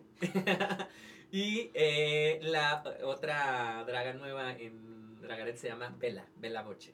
Ella No sí es hija de Regina igual que yo. Es que sí, ya entonces sí es The Legendary House of Boche, ¿está cabrón? Sí, así es. Pero dime una cosa, entonces cuando, cuando creas a, a, a Camila, justo como le hiciste para decir, ok, voy a, voy a seguir haciendo drag, pero ya no puede ser Daniela. Exacto. Ahora tiene que ser Camila. Pues mira, fue difícil porque e- es raro, es raro. Yo nunca pensé hacer drag en mi vida, esa es la verdad. Yo no, no, o sea, siempre he sido un gran admirador y muy, muy, muy fan de RuPaul para empezar, ¿no? De RuPaul's Drag Race. Cuando mi ex estaba en la jaula de las locas y empezaba como este mundo del drag a, permear en mi vida, yo simplemente era un espectador, ¿no? Ahora sí que ajeno a todo eso, lo veía en el teatro, se me hacía padrísimo. Todavía de- de- existía en mi mente un poco la justificación de mi novio es drag, pero ah, no, está haciendo drag en el teatro. Como si hacer drag fuera del teatro fuera malo o estuviera mal visto o Todavía o hace algo. muy poco existía ese estigma rarísimo. Exacto. Y, y yo me, de repente... No las me- veías en me los antros. Exacto. O sea, ahorita digo, de hecho vas al antro a verlas y antes si se aparecía una en un antro era como, ay, y eso, no. Exacto. La vestida, aparte. La vestida, ajá, ni sí, siquiera sí, era sí, sí, drag, era como la vestida. Y sí, siempre tenía como connota- connotación negativa y era muy fácil como juzgar a la gente. Y siempre, o sea, creo que la falta de la cultura drag siempre nos hacía pensar como de, ay, es que es un hombre que quiere ser mujer. O, o sea, ¿sabes? Te hacía men- entrar en un, en un debraye que, na- que, que para empezar no tendrías por qué tener, porque. ¿qué te importa? Y, y segundo, pues lleno de falta de información, o sea, completamente ignorante al respecto. Claro. Yo empecé a, a empaparme de la cultura del drag gracias a que mi ex empezó a hacer drag y que ya no solamente fue en el teatro, sino que, o sea, en una obra de teatro lo hacía, pero luego hicieron un show y él estuvo en el primer show de, de, de Anuar Curi que, que hizo, que se llamaba... eh, Anuar y las Anuar y sus andrajosas. andrajosas. Andrag. Andrajosas. Y, y justo él entró ahí y entonces yo empecé a convivir con mis amigos que estaban en ese show y que empezaban a hacer drag, a los cuales todos los enseñó eh, Regina, ahora, pero que en ese momento era Noir, porque él no hacía drag, justo. Él tenía un personaje muy andrógino, pero no hacía drag. Yo entrevisté a Noir cuando lanzó a Regina. Ajá. En el Aquelarre existe esa entrevista, la pueden ver. Este, sí, la- la- cuando, cuando primero subió así de, abrió el Instagram Regina Boche, y Boche. subió su primera foto, Ajá. me dio una entrevista de la creación de Regina Boche. Y fue Y porque fue se hace fue a nada. concursar a, A Queen of the Universe. Entonces, justo entrando a Queen of the Universe, pues como que requirió tener este personaje drag y por eso después dijo, oigan, ¿saben qué? Quiero que, que mi crédito sea Regina Boche en Mentidrags porque ya es mi persona Ya le eché ganas, ya, draga. ya hay que Exacto. empezar a monetizar Ya aquí. es su, pro- su persona, drag persona, como dicen. Sí, sí, sí. Yo no tenía una, te digo que a mí el drag me llegó o sea, hace dos años a mi vida con Mentidrags. Y ya tenía más cultura del drag, ya, ya, ya era admirador de muchas dragas, ya veía RuPaul, pero religiosamente. O sea, empecé a ver, eh, ¿cómo se llama? La más draga y todo eso.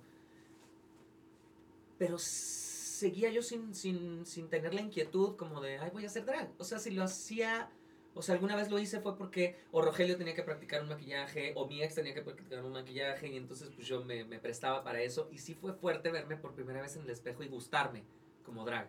Porque yo mismo me di cuenta que no me lo estaba permitiendo. O sea, en, ese, esa, en esa ocasión me maquilló y me vi al espejo y me gustó. Y me sentí juzgado por mi ex, por mi suegra que estaba ahí presente. O sea, yo me vi en el espejo y, güey, dije, wow. Y luego dije, ahí van a decir que me gustó mucho. Ahí van a decir que, híjole, ya nomás necesitaba que me Ya me, sí, ya me, hacer ya me drag". estoy pasando demasiado bien. Exacto, como si fuera malo. Y entonces dije, bueno, o sea, me están regalando una nueva cara que yo nunca me vi en mi vida, la voy a disfrutar. Y por supuesto me empecé a ver, me tomé fotos, me grabé y todo. Y ahí como que nació esta de que, ay, qué padre, o sea, me veo mucho mejor de lo que hubiera creído, porque nunca me había maquillado en drag. Bueno, así quedó. Después metí drags y después en Dragaret, literal, pues estaban haciendo audiciones desde hace tiempo, estaban buscando gente nueva y yo me pasó una de estas cosas que yo siempre digo que no puede decirle uno que no a las cosas cuando las tiene aquí. O sea, yo recibí una llamada de Sergio Gabriel, que es el productor, que quiero y adoro muchísimo, con quien tenía muchas ganas de trabajar, ya me había invitado alguna vez a otros proyectos y no había podido. Y me dijo, Fer, por fin se nos va a hacer la de trabajar juntos. Quiero que estés los viernes en Dragaret con nosotros. Y entonces me acuerdo que hablé con Anuar y le dije, pues mira, yo nunca había tenido esta inquietud de hacer drag en el día a día o en otro proyecto que Sí, fuera ya para el teatro. show. Pero si se me está presentando una oportunidad, pues también sería muy tonto decir que no, ¿no? O sea, de repente caería también en esta. mm, En este pleito que de repente sí hubo. De que ahora raramente todo el mundo tiene su persona drag. Todo el mundo ha hecho drag en algún momento y va a una fiesta en drag o al antro o lo que sea y está permitido que todo el mundo exploremos ese lado y ese personaje. Pero nosotros no, porque éramos actores de teatro musical y entonces no. a- alguien dijo, ellas no tienen permiso de hacer drag. Sí, Y entonces sí, nos sí, criticaron antes de que empezara el Metidrags la primera vez y todo. Y entonces, justo como que pensé, a ver, si yo no acepto esta oportunidad porque yo no tengo experiencia previa como drag, pues sería darle la razón a estas personas que quieren tener la varita de la virtud para decir, es que tú sí eres, Tú eres drag, drag, y tú no eres drag, drag. y tú sí eres drag porque yo digo quién, quién hace y quién no. Cuando el drag es un personaje y personaje escénico. Y cuando mismo RuPaul, la reina de las dragas, ha dicho que el drag no es, no es algo que puedas o no puedas hacer. O sea, para empezar, eh, RuPaul tiene una frase súper icónica que es, si tienes el valor para ponerte lipstick y salir a la calle, ya te admiro. O sea, ya eres, ya mereces mi respeto. Claro. Entonces, justo pensé, tengo derecho como cualquier otra persona de explorar ese personaje y tengo la oportunidad más linda porque me acaban de hablar para invitarme a hacerlo. Me acuerdo que les dije, oigan, yo nunca he hecho drag fuera del teatro, es la primera vez que me voy a enfrentar a otro escenario, a otras canciones, a otro vestuario, otras pelucas, Sí, otro sí. maquillaje.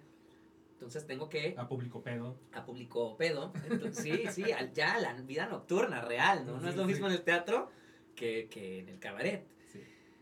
Pero justo pues me animé, me costó trabajo en un principio, eh, me acuerdo que pues me dieron 15 días, literal, es- entras en 15 días. Entonces tenía yo Oh, wow. esas dos semanas para seguir haciendo Mentidrags, tener putín de, de las nuevas personas que entraban a, a Mentiras y hacer los ensayos y además crear este personaje para Dragaret.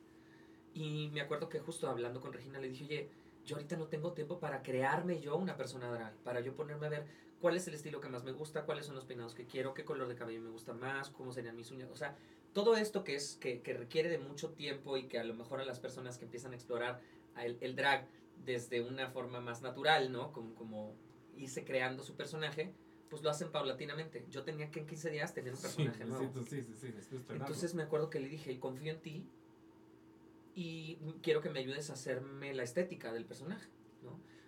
Obviamente ya ahora he encontrado mucho más, en ese momento fue, sí, pero vas a tener entonces mi apellido, o sea, vas a ser Camila Boche. Y dije yo, perfecto, no tengo Sí, ningún sí, problema, sí. me encanta, eres mi madre, so be it. Sí, sí. Y entonces fue difícil porque pelucas nuevas, vestuario nuevo, canciones nuevas, show nuevo, escenario nuevo, zapatos nuevos. Entonces yo justo descubrí que ser drag no nada más es ponerse maquillaje, peluca y vestuario.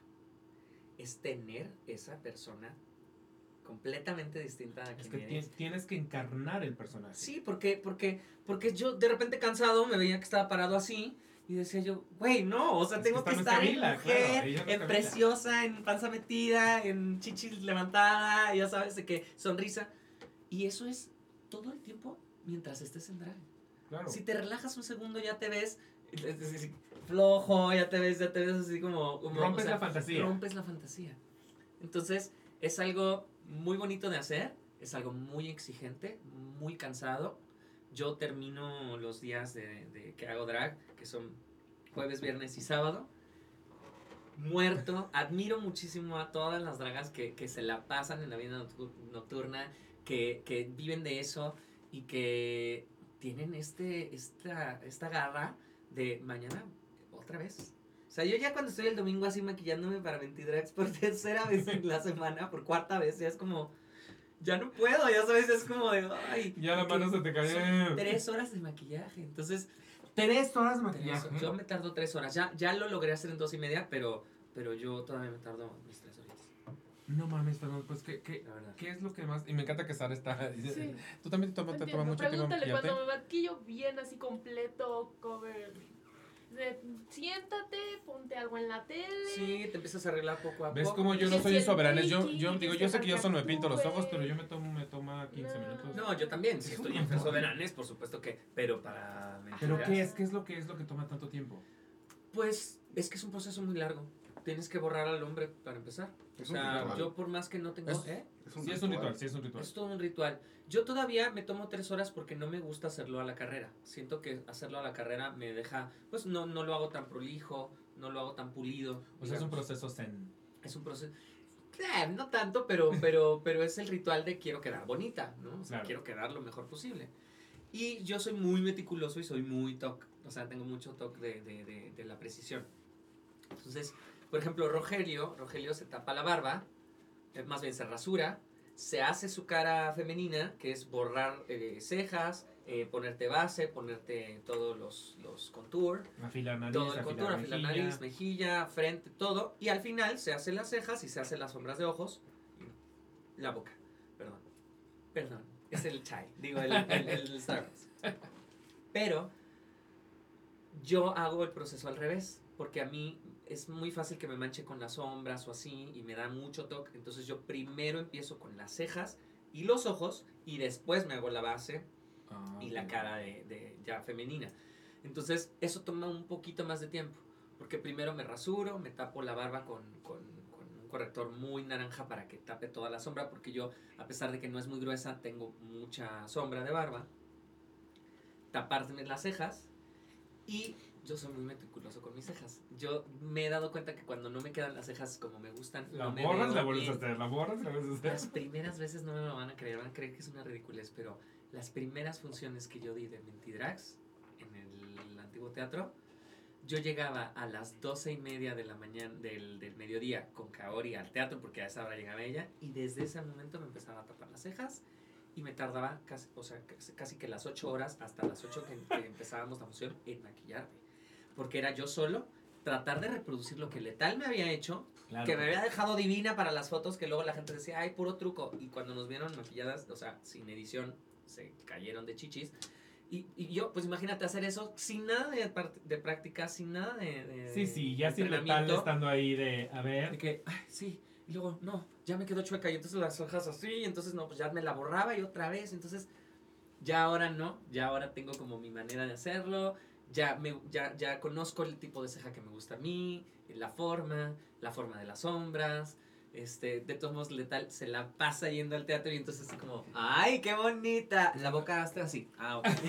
¡Ay, qué preciosa! La nariz ahora hasta esto. Y entonces, como que siempre nos da nuestros, a mí al menos, me da muchas, muchos tipsitos que me siguen ayudando un montón. Hermano, no supiera yo, la última vez que fui a Mentidrags, Ujú. llevé a mi mamá. Ajá. Eh, porque quería que viera Mentidrags. Y nos tocó sentados al lado de Letal y Susana Zabaleta. Al lado. ¿En serio? Y yo iba en, en, en mi maquillaje, iban pasillas, que por supuesto, pues no. todavía, todavía sigo intentándolo y Letal me vio. Necesitas difuminarte y así. Me empezó a hacer en la cara con el dedo. Es que necesitas difuminarte. Todavía no empezaba la función y yo ahí. Claro. Era encanta. Siendo encanta, arreglado por no lo hace, si, le- si, si alguien no le cae bien o algo, no creo que lo haga, ya sabes. O sea, no es como que Ah, no, yo se lo agradezco en el alma a Letal, pero se dio mucha risa. Como hoy, justo el día que vengo, que me puse así lo que pude. Claro que me tocó a. Letal, a, Claro. a la experta. Sí, sí, sí. De- te digo, es un proceso muy difícil, pero muy divertido también. No, debe ser increíble. Me-. Quiero, quiero tocar un tema un poco serio, pero me parece pertinente. Dime.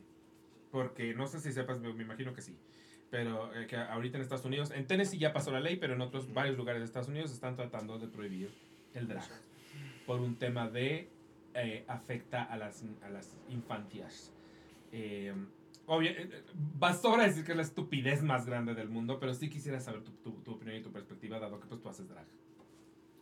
Yo creo que es una...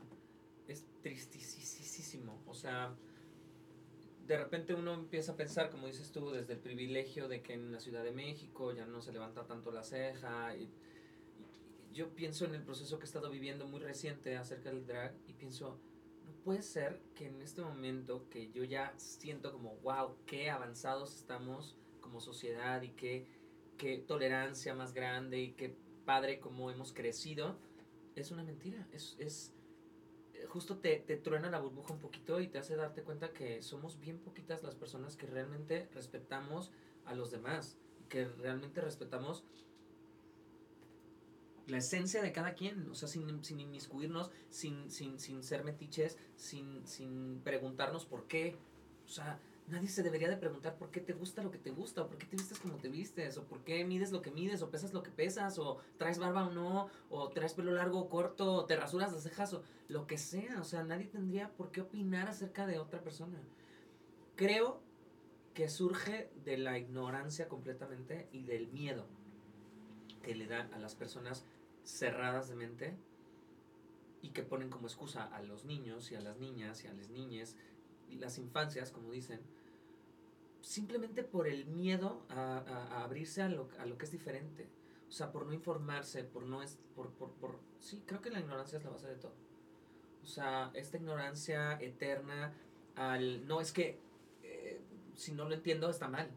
Claro. O sea, pues está bien que no lo entiendas, pero... Y aparte, el, el- la proyección de si, no, si yo no lo entiendo, mi hijo no lo va a entender, mi hija no lo va a entender. Y es como es todo lo contrario. Si hay alguien que lo va a entender sin cuestionar, sin prejuicios, sin, sin meter eh, eh, esa enorme cantidad de, de- de juicios que vamos cargando conforme vamos creciendo, es precisamente tu hijo. Y no solo eso, pero para algunos hijos, no va, no va a ser el 100%, pero quizá incluso un 10% va a ser importante porque resulta que esos niños eh, se van a ir descubriendo queers, porque eso existe. Claro. No vamos, no podemos tapar el sol con un dedo. Los niños queers existen, porque en algún momento somos adultos queers, pero empezamos de chiquitos.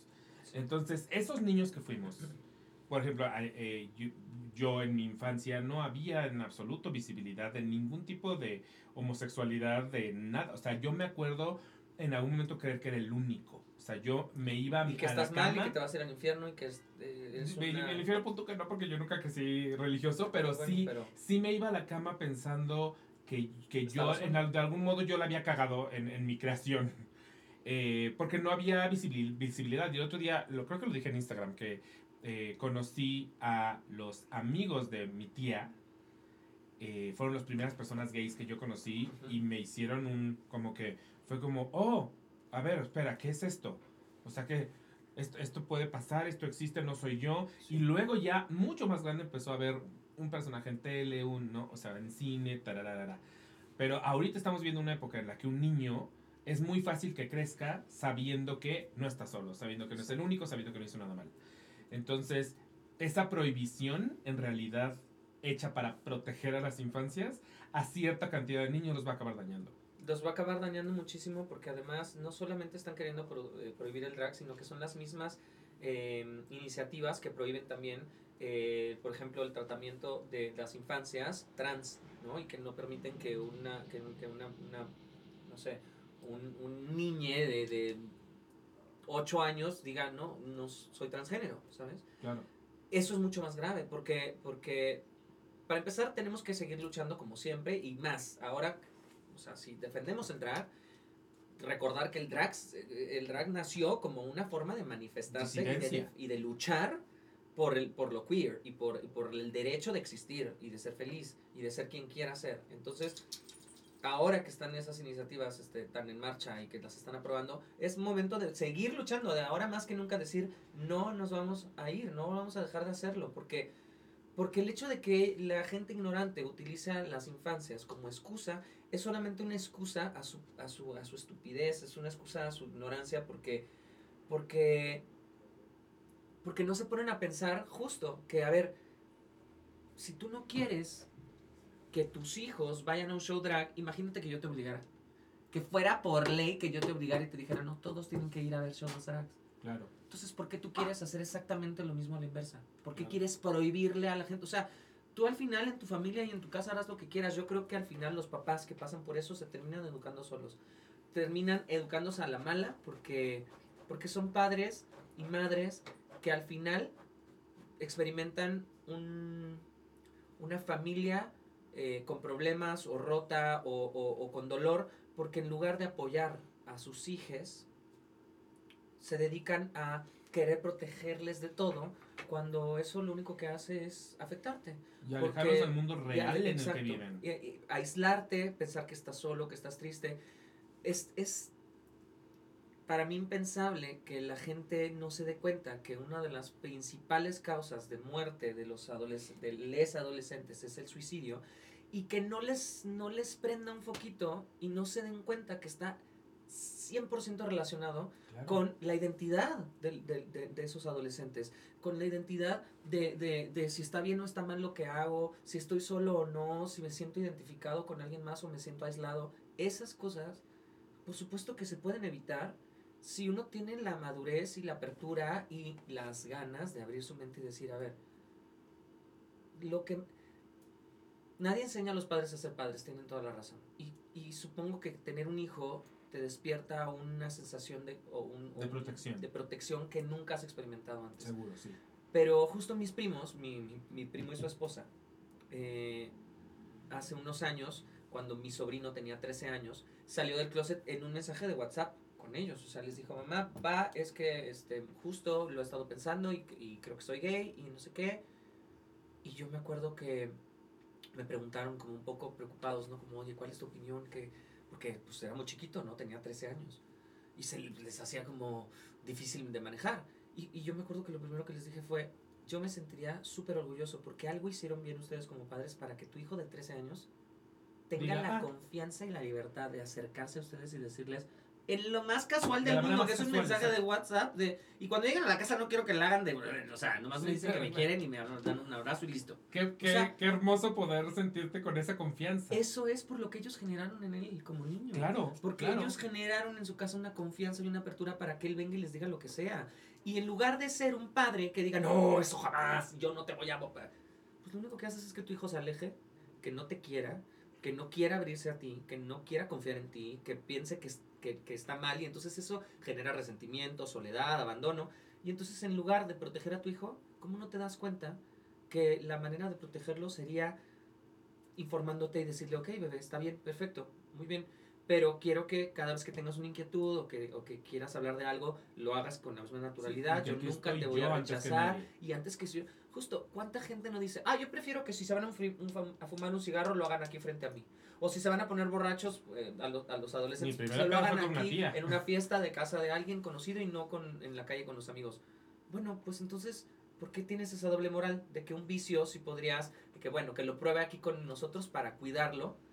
¿Cómo no se dan cuenta que, que, que lo cuidas más diciendo, a ver, cualquier inquietud que tienes, así como el cigarro, quieres, quieres saber qué se siente, bueno, pues dale una fumada y ya e informarles de lo negativo que es, de lo nocivo que es, darles un buen ejemplo. Y con, con lo queer y con todo lo, lo que tiene que ver con, con, con, con la sexualidad, pues también para empezar a pensar que el sexo no es malo, que no tenemos por qué partir de la, de la negatividad y de que no, esos temas no se hablan. Si eres un padre que no puede hablar de sexo con sus hijos, entonces necesitas mucho que trabajar. Que los objetos no tienen género. O Que los objetos no tienen yo no- género, yo que, no que- que puedo los colores no tienen con- género. Ajá, exacto, con que los colores sean el azul de hombre y el rosa de mujer, y el balón de hombre y la zapatilla de mujer, y, y que todavía lo pensemos así, como de mujer, de hombre, el juguete, de mujer, de, de niño, de niña, es un juguete, lo puede usar quien sea, a quien le divierta, es el punto, la razón de existir del juguete. Exacto. Y yo siento que al final, los, o sea, eh, los niños van a acabar buscando respuestas donde pueda. A mí me, me acaba de pasar. eh, creo que nunca había contado esto, pero me pasó hace muy poquito. Pero me, me busca mi prima. Y me dice, oye, mi prima tiene una hija chiquita. No, no tan chiquita, debe tener, bueno, sí chiquita, nueve años, punto. Eh, me dice, el mejor amigo de mi hija es un niño trans. Y está sacado de pedo. Porque ya, ya se, se conoce y se acepta como hombre trans pero resulta que le gustan los niños. Eh, y entonces ya no sabe qué es porque no sabe si es válido Ujú. ser hombre Ujú. trans y gay. O ni siquiera sabe si eso es ser gay o ser lesbiana o qué es. Claro. Y yo no, pues sí, es un hombre trans gay sí existen y así, y así es tal cual.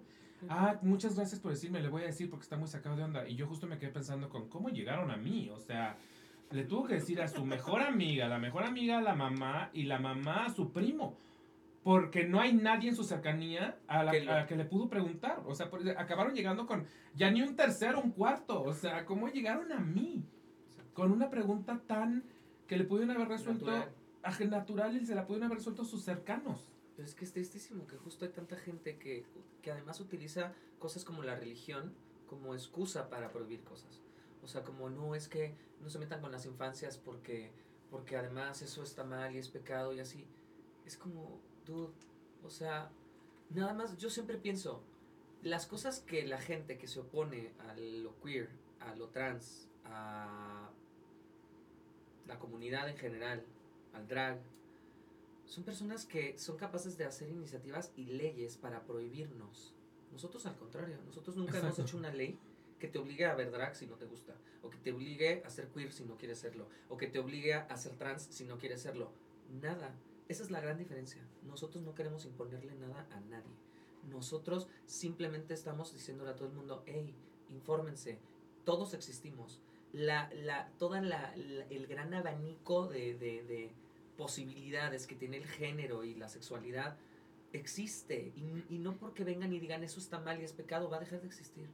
Un niño que crece con padres muy amorosos que le permiten todo y que, y que están ahí para él, como mi sobrino, y que él se puede sentir feliz de tener cualquier sexualidad y que, y que lo van a apoyar, sigue siendo como el niño que crece con la familia que los padres no lo apoyan y no lo aceptan y no. Él va a seguir siendo quien es Exacto, es que no se lo. No se le va a quitar, no se le va a curar. Mucha gente que de repente tiene tanto miedo al, al- a las personas trans es porque saben que sus hijos son trans, aunque no los apoyen. Sus hijas o sus hijos o sus hijes. eh, o gente que, o sea, precisamente son cosas que al no comprender les dan miedo y entonces como yo lo tengo en mi casa, no quiero que nadie se lo incentive, prohíbanlo drag, porque pues porque sí, porque tú ya viste inconscientemente miedo. sabes que tu hija o tu hijo o tu hija va por ahí. El miedo es enfrentarse a esa realidad.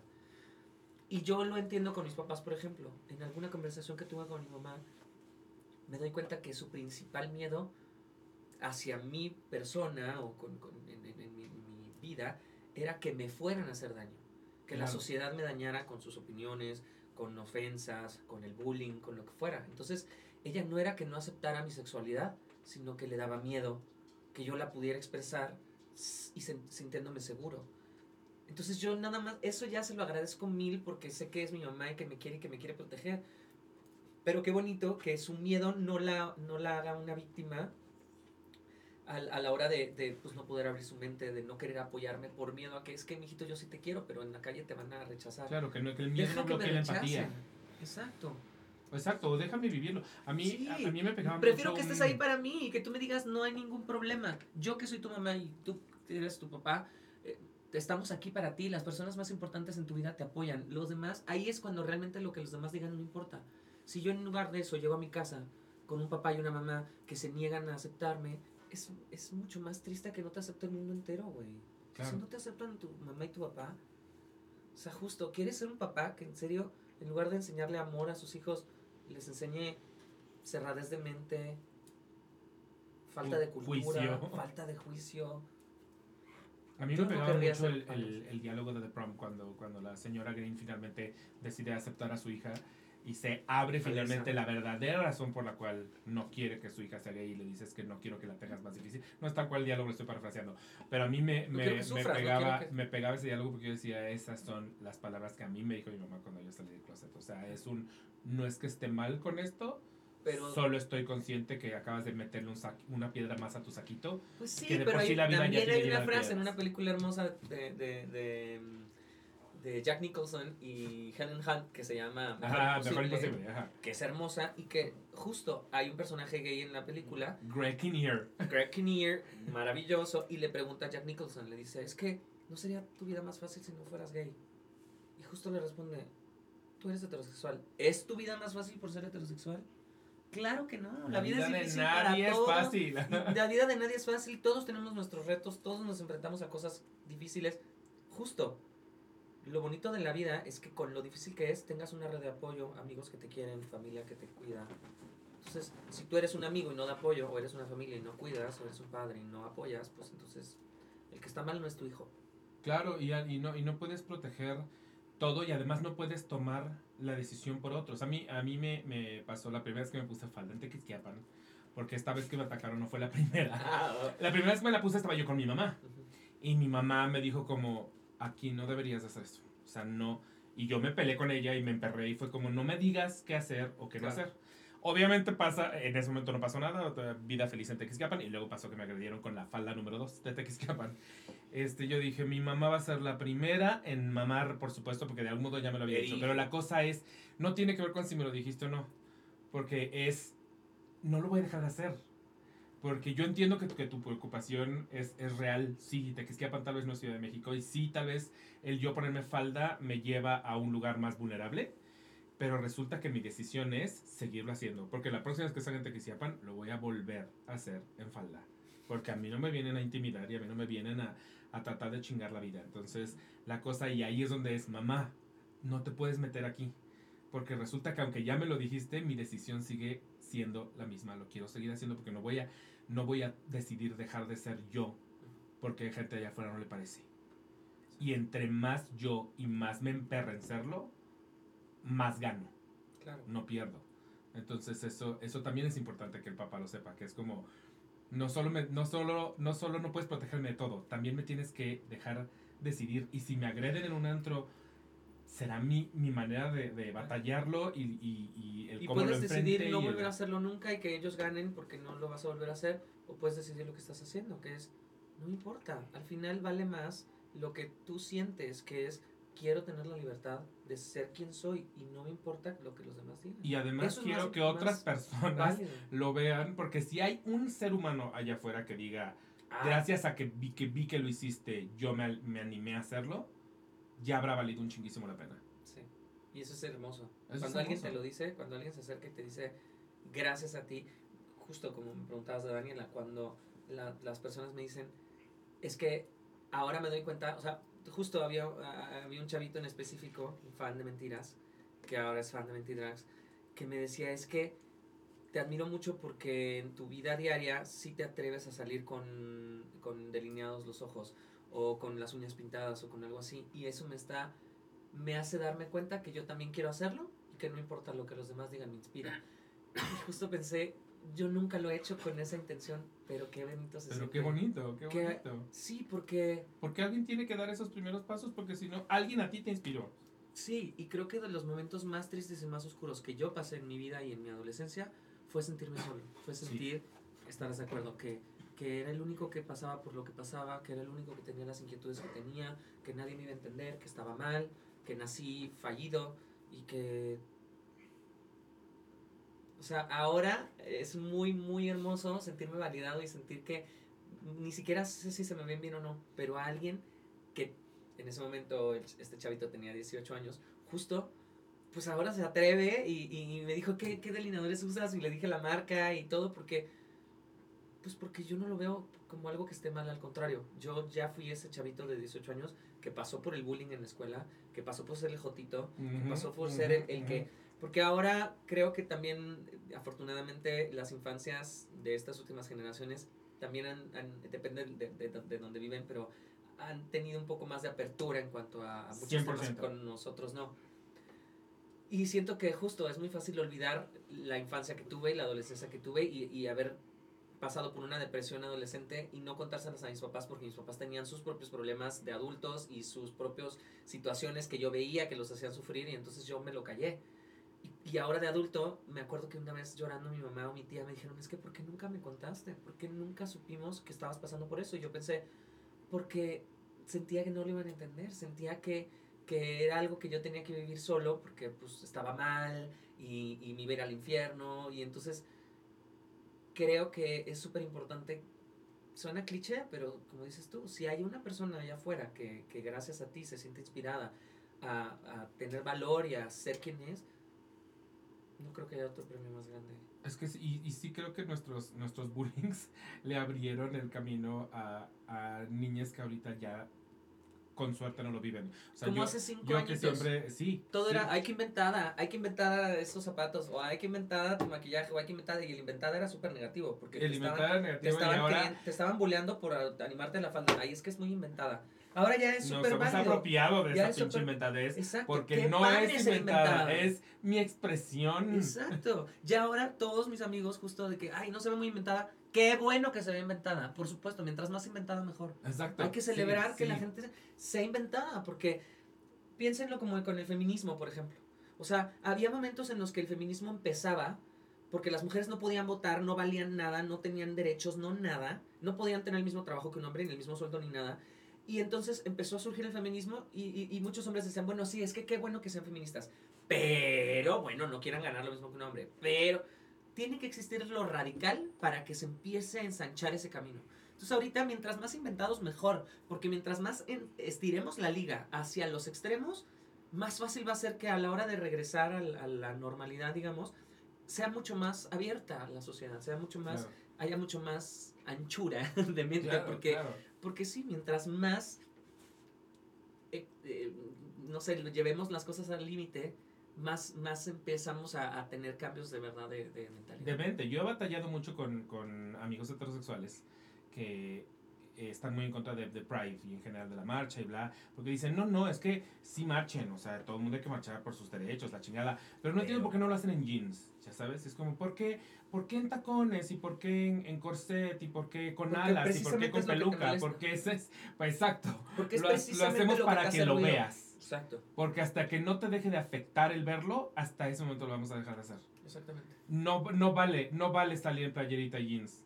El punto es, es, déjame ser quien quiera ser. Y si quien quiera ser incluye eh, tacones y un tampón, y así me voy a ir a la calle, Sí. así me voy a la calle por un día. Y ese día es solamente para que te, que te pegue en, en, en donde duele el, el, el ver algo que no estás acostumbrado a ver, porque si no es radical, entonces no funciona. No funciona.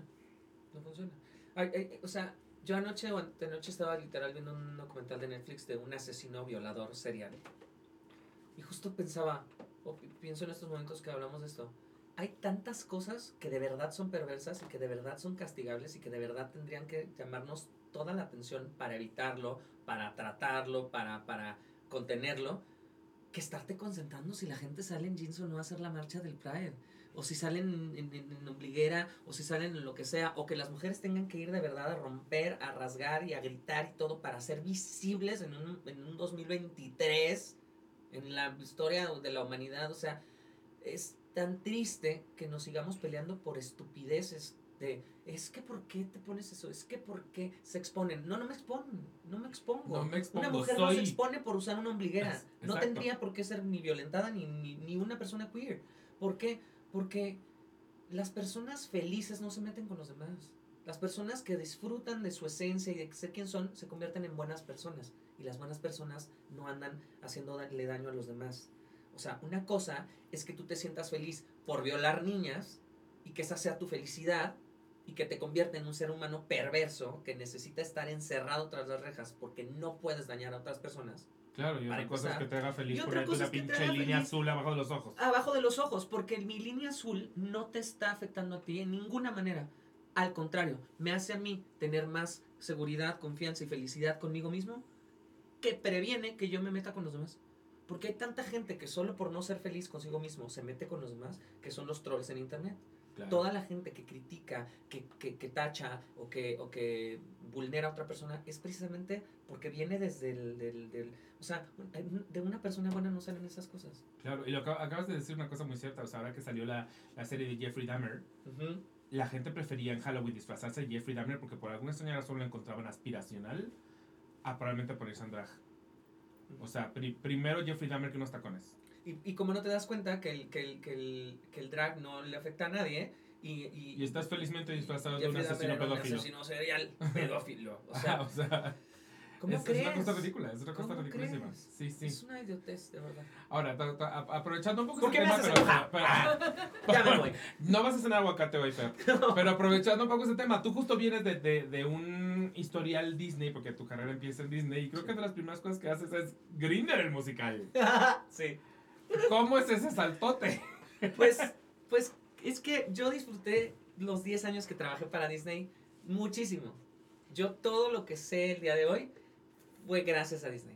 Gracias a, gracias a lo, lo que me obligó a ser como, de- como actor, como cantante, como intérprete, como conductor.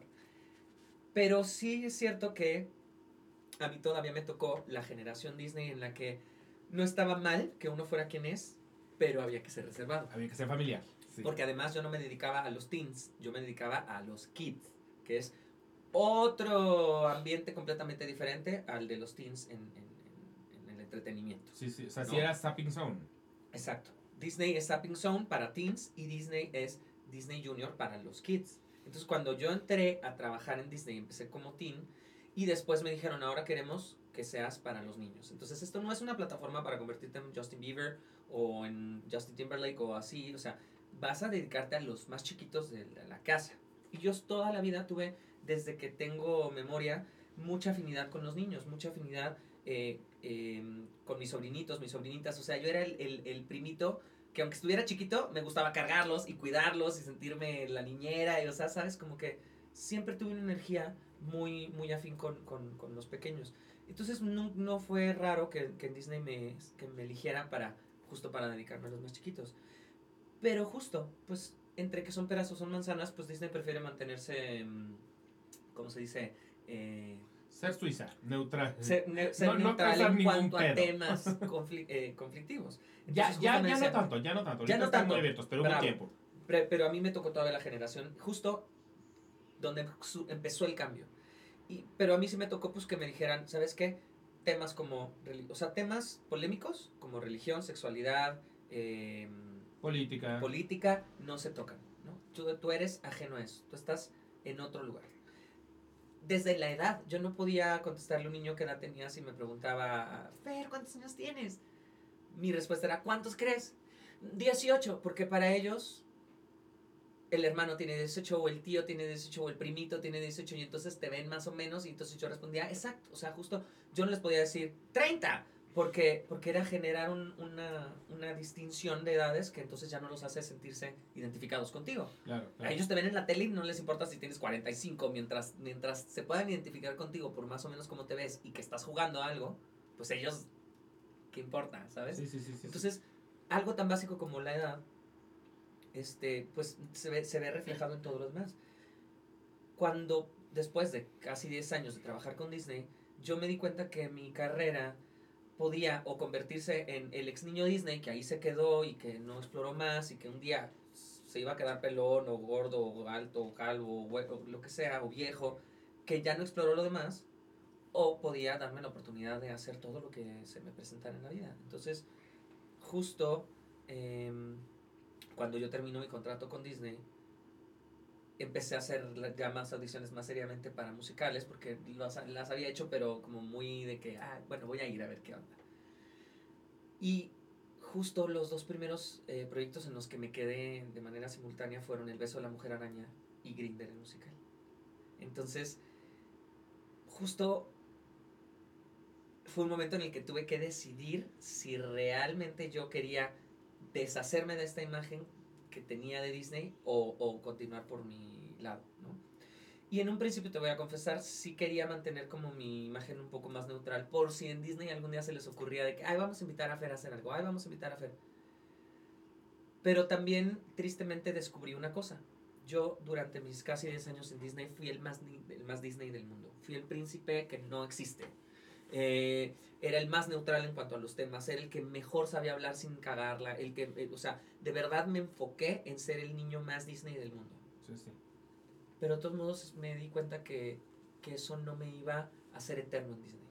En Disney, pues no, no es personal ni mucho menos, pero una vez que ya no tienes la, la edad o la imagen, pues ya no vas a trabajar en Disney.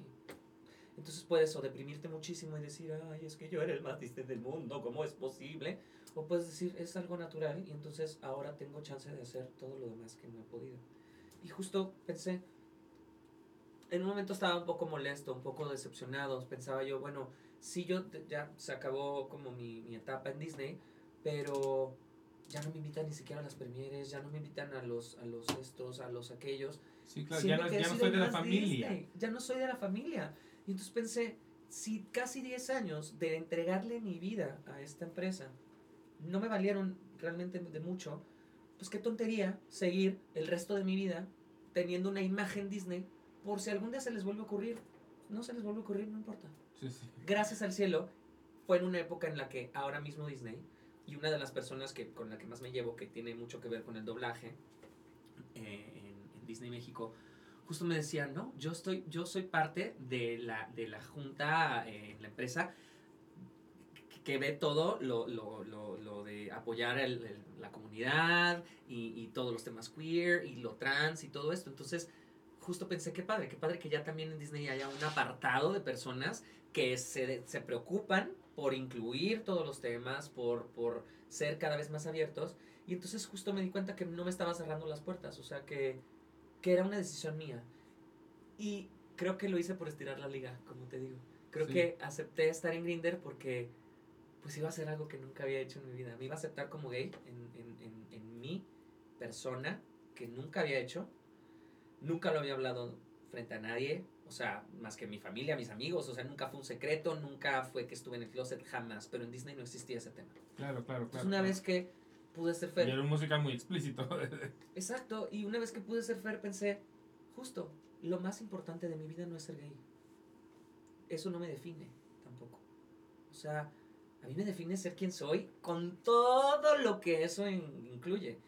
Ser gay es una de las partes. Y en este show voy a, voy a explorar un lado de mi, de mi identidad, que es ser un hombre gay y hablar de un tema tan común como es el- la- las citas por aplicación, que, que pues me pareció divertido y me pareció que en mi caso me iba a ayudar a encontrar, eh, no sé, una persona diferente que todavía no me, no me permitía ser. ¿no? Ya, creo que los, los actores, para los actores, todo, todo nos es eh, referente. o sea, ya sabes, Claro. conocer a alguien es, es referencia para tus próximas actuaciones. O sea, la forma en que alguien habla o se mueve, lo que sea, siempre es cosas que estás como guardando en tu mente como, como, ay, esto lo vi aquí, esto lo vi allá. Entonces pensé, hacer algo como Grinder. Para empezar, estoy queriendo tocar las puertas del teatro musical y es un proyecto de teatro musical. Voy a trabajar con gente con, con, con mucha experiencia y además me hizo sentir valiente, me hizo sentir como, sí, lo voy a hacer porque no me importa lo que los demás digan de mí, me vale. Y aparte es muy chistoso liberó. porque ahorita que hablabas de Daniela y que decías que te daba miedo que, que a Daniela de pronto le pusieran más comedia. En Grindr yo siento que exploraste comedia, porque Ujú. pues en Grindr no había manera de no explorar comedia, eso es No. irreverente. Exacto. Entonces, de algún modo, sí, sí también te fuiste a, a buscar es- ese otro género que quizá no es con el que no estabas tan cómodo. Exactamente, era un reto porque era gracioso, tenía que obviamente explorar toda la comedia, tenía que salir en poca ropa porque nos Salir en poca estábamos sin camiseta sí. y bailando ahí con el culo tragón, que era el personaje de Rogelio, Sí, sí, canción Favo, por cierto. Culo Dragón, canción Favo. canción Favo. Y, y, y justo pensé, a ver, voy a estar en un proyecto donde estaba mi ex, estaba Rogelio, mi amigo, estaba Jules, mi amigo querido, estaba eh, Josecito Agüed, o sea, muchos amigos que justo pensé, este es el ambiente de seguridad en el que puedo explorar este tipo de cosas que me dan tanto miedo como la comedia. Claro. Y justo mi ex me decía mucho, me decía, oye, ¿te- ¿te das cuenta justo que de ser niño Disney pasaste a, a ser un personaje gay en el teatro? Y pensé, sí, pero pues al que le guste, que, que bueno, y al que no, no. Claro. O sea, es como, yo siento que tenemos suerte si, si aprendemos a ver las cosas como, como, como es más conveniente. Cuando hay personas que salen con un tema polémico a opinar mal sobre las infancias trans o lo que sea, a mí yo agradezco que esa gente lo haga. Porque lo que no se dan cuenta es que se están poniendo, así como el recibo de la luz, del agua, se están poniendo un letrero en la cara de soy una persona intolerante, soy una persona nociva, soy una persona eh, Inculta. inculta, soy Sí, una sí, persona Poco educada. o- sí, todas es- esas cosas. Y entonces justo digo, gracias, gracias por demostrarme quién eres, porque así ya no necesito gastar nada de mi tiempo ni de mi energía en a lo mejor que me caigas bien y luego resultar que eres esa persona y tener que decir, ching, pero es que es mi amigo. No, gracias, yo prefiero, neta, que, que conocer a la gente lo más pronto posible para no gastar mi energía en gente que no lo merece. Entonces, qué bueno que opines mal sobre las infancias trans. En ese momento para mí ya, Ya no no, ya no vas a ya no vas a formar parte de mi vida. Formas parte de mi vida como el grosso del enemigo con el que hay que luchar siempre, gracias a mis valores y a mi educación y a mi todo. E- Eres parte de, de lo negativo De- contra de lo los que uno otros. tiene que luchar. Exacto, entonces Sí, estoy de acuerdo, pues, estoy de acuerdo. ya no me van a afectar, ya no me van a... O sea, simplemente me van a hacer querer tener más ganas de yo ser una persona culta, de yo ser- tener valores, de yo apoyar a los demás, de ser tolerante, de... O sea, no sé, creo que tener ejemplos de gente desagradable te hace ser menos desagradable. Y entre más te dicen que no puedes ser tú, más ganas te dan de demostrar que sí puedes. Antes de pasar a mi siguiente sección, solamente quiero preguntar Ay, Dios si tú mío. estabas consciente, o sea, si estás Siento- o siento estabas. que te estoy que hablo consciente. mucho y que tu, tu entrevista va a durar 14 horas. No, te preocupes, si ve- venimos de una entrevista con Oscar Carapia, imagínate. Este, maestro Oscar Carapia, te mando muchos besos. Eh, pero ¿qué, qué tan, ¿qué tan consciente estás de, de que tienes un, un rango vocal privilegiadísimo? Pues no sé cómo responder esa pregunta porque O sea, a, a lo que voy es como cuando... eh, O sea, cuando, cuando, cuando, cuando te das cuenta que puedes cantar Daniela, que es algo que muchísima gente no puede hacer, sí hay como una conciencia de... O, o de en qué momento te descubriste ese cantante. pues haciendo la obra definitivamente, o sea, quedándome en el elenco y empezar a ver que, que, que podía llegar. Es difícil como ponerlo en ese, como, como, ¿cómo decirlo? Como explicarlo como, como lo hiciste tú, como, como ponerlo sobre la mesa tan, tan conscientemente. Eh, Es, es algo mucho más inconsciente, o sea, yo nunca me puse a pensar, ay, yo puedo cantar lo de Daniela, sino que va muy de la mano con todo aquello que no puedes hacer, por ejemplo. O sea, eh, yo no me senté a pensar, ay, puedo cantar lo de Daniela, porque, porque al mismo tiempo iba mezclado con el, ay, es que este chiste no, no sé si, si, si me sale gracioso, o, ay, no pude cantar eh, toda la obra en el tono original, o sea, ¿sabes? Como que todas esas ideas están Se mezcladas. claro. Entonces, no es como que solamente ganó eh, por sobre todas las demás, puedo cantarlo de Daniela, sino que más bien me descubrí haciéndolo, me, me, me, me satisface muchísimo poder hacerlo, me siento agradecido con, con que exista el proyecto que me deja explotar ese lado, pero al mismo tiempo, pues no sé, creo que por mi forma de ser y, o sea, no me quiero dar guayabazos de, humildad y así, que nada que ver. Luego la gente humilde como que caiga gorda. Pero sí lo valoro, sí lo celebro, sí me hace sentir muy bien, muy especial. Eh, pero para nada creo que soy el único en el mundo o que, o que es algo... O sea, simplemente, no sé, como que agradezco mucho que la gente lo valore, más bien. Agradezco Claro. mucho que alguien como tú me diga, güey, es que lo puedes cantar y que, que hagas esa reflexión. eh, Me, me, me halaga mucho y me hace sentir satisfecho y contento con mi trabajo, más allá de si yo me lo creo o no, porque, pues, yo, yo hay días que me levanto con una voz más ronca, o hay días que estoy enfermo, hay días que no puedo cantarlo como me gustaría, o no me siento con la misma seguridad, o, o salgo y aunque la gente te diga, ay, es que lo cantaste muy bien, se oye muy bien, tú sabes que te lastimó, o te dolió, o que estás quedándote eh, eh, ronco porque estás enfermo, o te desvelaste. Entonces, pocas veces me bajo del escenario pensando, "Ah, soy perfecta y lo hice perfecto. Pero porque creo que uno sí, está... sí- sí debe haber el lado B, o sea, el, el- la satisfacción, yo me imagino, y, y olvidémonos un poquito ahorita de, de Fel. Ajá. Pero vámonos a, por ejemplo, a, a Noir o a Fela. Sí, Sí, me imagino sí. que a veces hacen un riff que hasta ellos se sorprenden y que han de decir, Güey, me mamé, me mamé. me mamé. O sea, que se han de sentir así. calorcito en el alma. Eso es como de, oh sí, Sí, sí hay oh, así. sí. Y sabes que te- nosotros tenemos un chiste que no sé si me van, a, se van a enojar por revelarlo, pero es una tontería. Pero un día estábamos dando la, creo que la segunda o tercera función de Mentidrags de la, de la primera temporada. Y, y Anuar, de la forma más natural del mundo, nos fuimos a intermedio, ¿no? Ya blackout total, nos vamos para atrás y caminando en el, ahí en la covacha, se llamaba el pedacito de atrás del escenario, voltea a Anuar y, y escuchamos los gritos y justo Anuar te dice, oigan, es que no es por nada, pero qué bien estamos.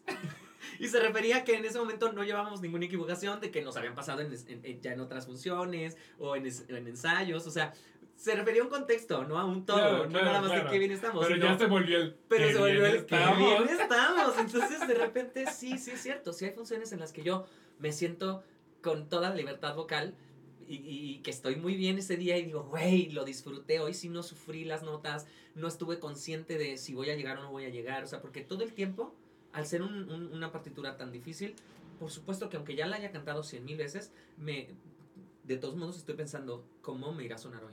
¿Iré a llegar Claro. bien o no? Y, y que si me equivoco, yo tengo un rollo que me ha hecho ser como, como dicen ahora, como me mantiene humilde, que es que justo ahora en la pandemia me detectaron una enfermedad del oído, que se llama autoesclerosis. Y la autoesclerosis es una enfermedad degenerativa que no tiene cura y que en algún momento de mi vida me va a dejar sordo. Y estoy perdiendo el oído, eh, pues, no sé si rápidamente, pero sí poco a poco y, y- y ya estoy, o sea, de que he perdido mucha audición de mi lado izquierdo principalmente. Entonces eso me ha hecho ser muy consciente de lo, de lo finito que es eh, pues la vida del trabajo del artista, eh, lo, lo poco que dura, eh, lo difícil que es ser un artista sano, mantener una voz sana, estar cuidado como debes. O sea, Lo frágil de verdad se merece todos los premios del mundo nomás Sí, sí, sí. por, por, por cómo se ha cuidado toda la vida el instrumento. Y la voz. Ah, pero, pero, pero, pero sí el, el darme cuenta que no, no, probablemente no pueda cantar toda la vida o probablemente no pueda escuchar toda la vida, me hizo darme cuenta que tengo que estar muy agradecido con, con el don que tengo, con que lo tengo que ver así, con que antes tenía mucho problema con llamarlo siquiera don, porque mi humildad o mi forma de educación no me permitía eso. O sea, todo está bien y si alguien te, te da, hace un cumplido, pues, ay, lo aceptas de la mejor manera, pero no te lo puedes creer y todo. Entonces, esa forma mía de ser y de haber sido educado, como que ahora pienso, no, sí tengo que saberlo valorar, sí tengo que agradecérselo a quien sea, no soy una persona religiosa, pero, pero algo en este mundo decidió por alguna razón que yo pudiera hacer esto que hago. Entonces, mm, creo que también es, es loable y, y- y es importante que uno lo valore y lo cuide y lo proteja. Y te lo- lo autocelebres. disfrute, exacto. Entonces, yo me acuerdo que cuando estaba más chavito la gente me preguntaba, o sea, siempre que me preguntaban, ¿por qué te gusta cantar? Respondía porque, porque es lo que más disfruto hacer. Y ahora entiendo que no solo es lo que más disfruto hacer, sino que pensar que a alguien le provoca lo que sea que le provoque dentro de sí, o sea, para mí eso es, es- es lo, más, lo más bello. Y, y pensar que es algo tan frágil y que el día de mañana podría no hacerlo por cualquier razón, eh, pues me hace mucho más consciente de que, de que justo, de que sí me bajo a veces de las once diciendo, güey, qué bonita nos salió hoy, eh, amiga mía, Sí. ¿no? Decirle, de voltear Eso con, con Anuar y decir, también. amiga, y chocarlas porque nos salió muy bien, sabiendo lo difícil que es. Porque, Exacto. porque no nada más lo dices de que, ay, nos salió padre, porque somos unas perras. no, porque está bien perro, está bien difícil. Y porque lo trabajaron y porque lo entrenaron y porque sudan la gota gorda y porque se vale. Y porque aún haciendo todas esas cosas no es garantía de que todas las veces te va a salir. Claro. Y porque además también es muy hermoso autosorprenderte, creo. O sea, a mí, yo, yo, yo- a mí me pasa de pronto con, con la escritura. Pues yo escribo mucho y hay veces que leo cosas que digo, sí, mm, sí me salió más bonito de lo que creí que me podía llegar a salir. Y eso es, eso es bonito, el Sí, descubrir que sí puedes sorprenderte a ti mismo. por O tu sea, propio talento también, Claro. eso es válido. Oye, voy a pasar mis preguntas pendejas, pero quiero decir antes de, de esto, pues yo no, yo no te, conozco, te conocía mucho, nada más, o sea, sí de, de hola y el abracito y shalala, pero hemos platicado y me parece que es una persona hermosa. Gracias, bebé. Fue, ha sido muy bonito tener esta plática contigo, de verdad. Gracias, de verdad. Y ahora Gracias te voy a hacer preguntas muy estúpidas, pero, pero es parte del chiste. Antes que nada, quiero que sepas que vi la, la entrevista que hiciste con Charlie, con Charlie Duch- Duchenois. Duchanois Duchenois. y este, y con. con Juan, Con Juan. Juan, ajá. Y de verdad, qué bonito lo que hablaron, qué bonito lo que expresaron. Te agradezco mucho, yo tampoco te conocía mucho, pero, pero desde la primera vez que fuiste a Mentidrags me llegaste al corazón porque vi tu opinión al respecto de nuestro trabajo y fue súper genuino. Y vi que te gustó y eso es bien bonito porque porque no toda la gente opina siempre de la mejor manera, porque estamos expuestos a un sinfín de, de opiniones y de palabras. Yo soy el primero que no siempre opina de la mejor manera, porque es parte de mi trabajo. Pero, Pero de bien. verdad, yo sí creo que Mentidrags es un espectáculo que México se merece y que no siempre tiene. y que es un orgullo poder decir esto existe en nuestro país, en un teatro nuestro. Es muy cabrón. Pero bueno, ahí te va. Última obra que viste. Última obra de teatro que vi. Musical o no musical, da igual. Musical o no musical, da igual. Mm, la última que vi fue ah, Nación Primordial. Oh, ya fue hace un chorro, hermano. un chorro, sí. Por- porque pues no podría decir mentiras, porque pues vi No, mentiras, porque- fue la última que vi, digamos, en ensayo así la- la- a, las, a las mujeres. Pero sí, fue la última. Oye, hablando de mentir a las mujeres, hoy se anunció eh, que se integra María León. Eso es muy y yo tengo mucho chisme que no les puedo decir de muchos que No se me a imagino, pero, pero al menos esta primera, este primer anuncio sí fue de. Se me cayó la pantufla, o sea. Sí. Sí. Ya ven qué personaje, chica. Mm. Yo la quiero de Yuri. Yo, yo estoy votando por Yuri. Por, por Yuri María Sí, sí, lo, Yuri. lo estoy decretando, Yuri. Muy bien, perfecto, perfecto. Ok, musical y personaje en tu bucket list. Para yo hacerlo. Me quedé con mucha inquietud de hacer a Buck en, En. Wicked, porque es una obra que me fascina, me encantaría hacerla. Eh, me encantaría hacer el Faba, por supuesto, ¿verdad? Claro. Ahora que Mira, ya existe. Mentiras, ya puedo expresar al universo estas cosas que nunca creí posibles, pero... Pero uno de los que creo que nunca podría hacer, que me encantaría es Simba, porque no es no tengo el, el, el, perfil, perfil, sí. pero, eh, híjole, me encanta. Sí, Simba es muy bonito. Es muy bonito. La gente se lastima mucho haciendo Simba. Sí, ya sé. Es peligroso, pero es hermoso. Y no tengo la edad tampoco, pero Dear Evan Hansen también me encanta. Ok. Eh, Todas las le respondí a todas. Mil opciones. Miedo irracional. Eh, ah, creo que últimamente nunca lo había tenido a la muerte. Ese no es tan irracional. Pues no, Ese es muy Pero irracional. Bueno, eh, pod- podemos manejarlo de es las dos maneras, pero. irracional. O sea, ¿no eres de miedos Soy pendejos? alguien de miedoso, Qué bueno. Miedoso. Qué bueno, yo estoy repleto de miedos pendejos. ¿En serio? Repleto, o sea, yo voy por la calle bueno. teniendo. Le tengo miedo a las alturas, le tengo miedo a las abejas, le tengo miedo a los aviones, o sea, sí, yo estoy repleto de miedos. con los que tengo, porque son mieditos estúpidos que tienes que batallar todos los días, porque Sí. claro que yo salgo a la banqueta y hay abejas, ya sabes, sí, entonces sí. es el batallar, el sudar frío, bla, entonces es- son... Fíjate que no, afortunadamente, no, creo que, creo que algo como la muerte y la enfermedad, o sea, eso sí me, me, me saca. Esos son miedos mega racionales. ¿sabes? Ese- más bien es que la racionalidad existe en tener esos miedos. Si no los tienes, hay, hay algo raro contigo, ¿no? Eso. Ok, anécdota backstage. De la obra que quieras, no te. Ah.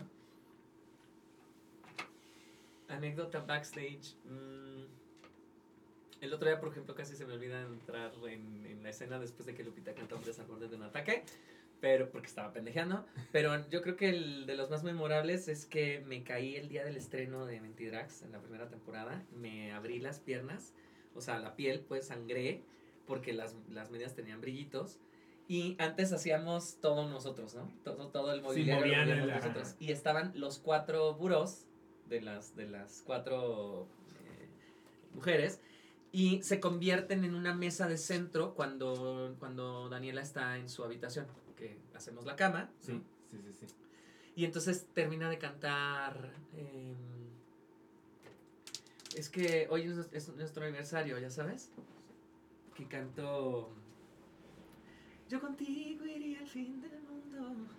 Y termino de cantar un poco más. Y la, la indicación era cantarle al seguidor. Entonces, por supuesto que el idiota de Fer le cantó directo al seguidor. Y cuando se fue al blackout, entre esa escena y la siguiente, que es la boda de, de, de Dulce, me quedé completamente encandilado y yo traía una bata gigantesca, hiper larga, obra de letal, y entonces di la vuelta para atrás y en lugar de dar la vuelta donde tenía que hacer y caminar Te por fuiste donde directo tenía que contra ir, los me fui directo contra los muebles que me quedaban justo a esta altura, ¡Oh! en tacones, y entonces me di contra el buró, que aparte pues eran las cuatro mesas juntas, o sea, que muy pesadas.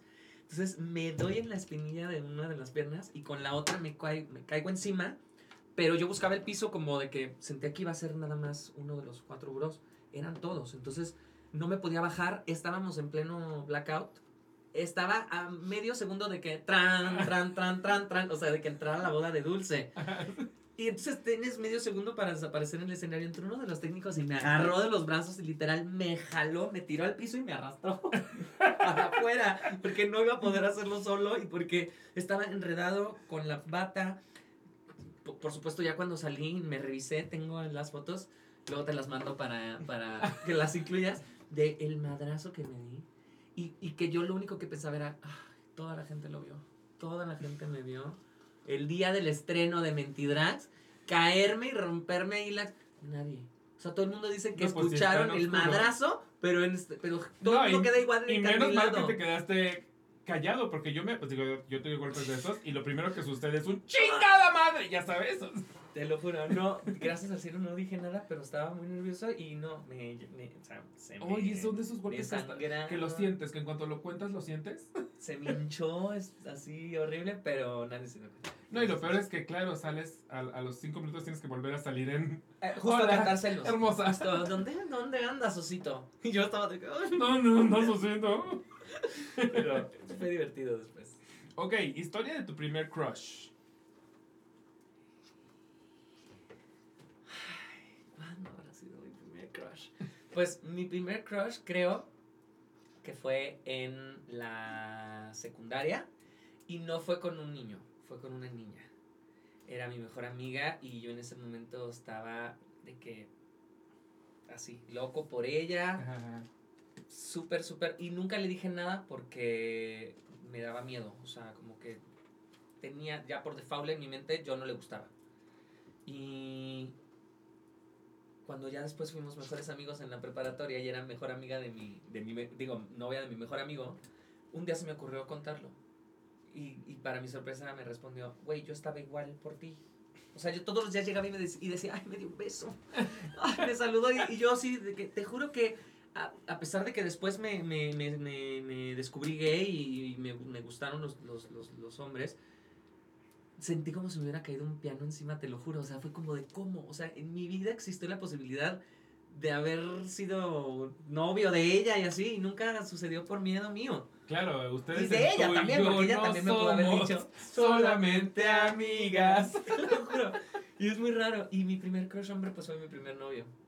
Oh, wow. Fue en la universidad, tenía yo 17, estaba por cumplir 18 y no recuerdo otro momento en mi vida de una de un de un tan intenso el amor por alguien, o sea, de enamorarme desde que lo vi y sudar frío y sentir las gotas caer en mi- dentro de mi dentro de mi camiseta, o sea, de verdad de sentir el rush de ver a alguien y, y tener miedo de hablarle y lo que fuera y pues al final eh, con él sí me animé. Ay, qué bonito andar con tu crush. Qué cabrón eso. Ok. Personaje Disney que te representa. Mis amigos dicen que soy alegría de intensamente, que soy toda intensa y estoy loca y todo es positivo, pero Peter Pan siempre fue un... un- Ese es bueno. Sí, o sea, como que de adolescente sí tenía mucho este rollo de que no quería crecer y de que siempre que era niño yo decía, no, ¿por qué dejan de jugar los adultos? Yo nunca voy a dejar de jugar, mi mamá.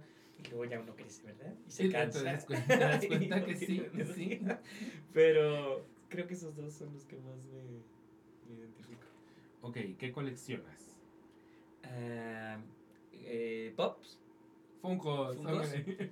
y no tengo muchos pero eso es lo que colecciono y películas en DVD Blu-ray 3D que Ay, ya ya no se sé, hacen ya pero no tengo se todas las que salieron en un momento porque mi tele todavía es 3D y entonces pues la trato de aprovechar lo más que se pueda hasta Creo que yo ya no tengo ni dónde poner. O sea, las tengo las películas, pero ya no tengo reproductores. Entonces, ya no sé qué el otro. Pero el otro día me dijo mi novio, pues ya deberíamos venderlas, ¿no? Y yo, no, ¿qué? No, Sí. no, vamos a morir, me van a enterrar mi hermano como a los dijo pinches faraones egipcios con ellas. mi hermano me dijo no las vendes ya no se están haciendo ya no existen y pues tú las tienes ahí para verlas en Claro, en no, tele. no, no, no, no, no se vende, no.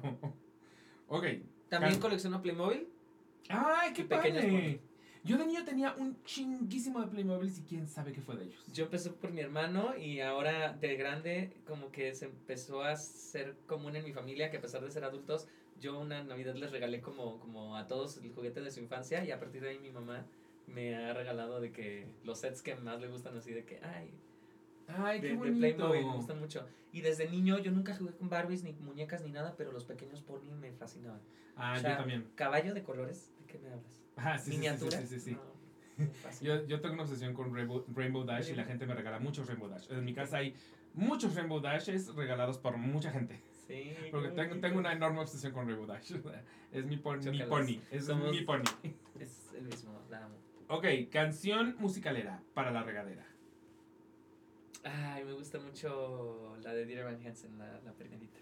La de Waving Through a Window. Waving through window. Es muy bonita, sí. me encanta. Sí. Ok, ¿crees en fantasmas u ovnis?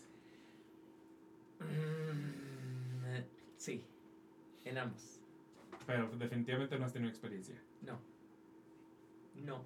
De niño mi, mi papá nos llevaba a ver avistamientos, o sea, como que íbamos a lugares donde se, se- era frecuente y, y sí vimos varias veces luces y cosas, como que no sabemos qué hayan sido. Y sí, definitivamente creo. Y con fantasmas nunca he tenido una experiencia, pero en mi familia, bueno, abundan. O sea, obviamente está la casa embrujada de la tía y está la casa, ya sabes, pero nunca me ha pasado, pero no por eso yo no creo en ello. Ay, ya, quiero ir a la casa embrujada de la tía. No, Tenía unos amigos en la prepa que decíamos, hay que hacer pijamada en la casa de mi tía porque queríamos Porque es el momento. nosotros en Carlos Trejo, ya sabes de qué queríamos. Este es el mío, no. ¿verdad? Pues con eso que de trabajo no me dejan de buscar. La última. ¿Cuál es el gran oso de tu vida? Sé. Gran oso de mi vida. Tengo que pensar. Sí, ese que piensa. eh, Justo, justo es como el momento que me mantiene humilde, ya sabes. Sí, sí, sí. Pues no sé.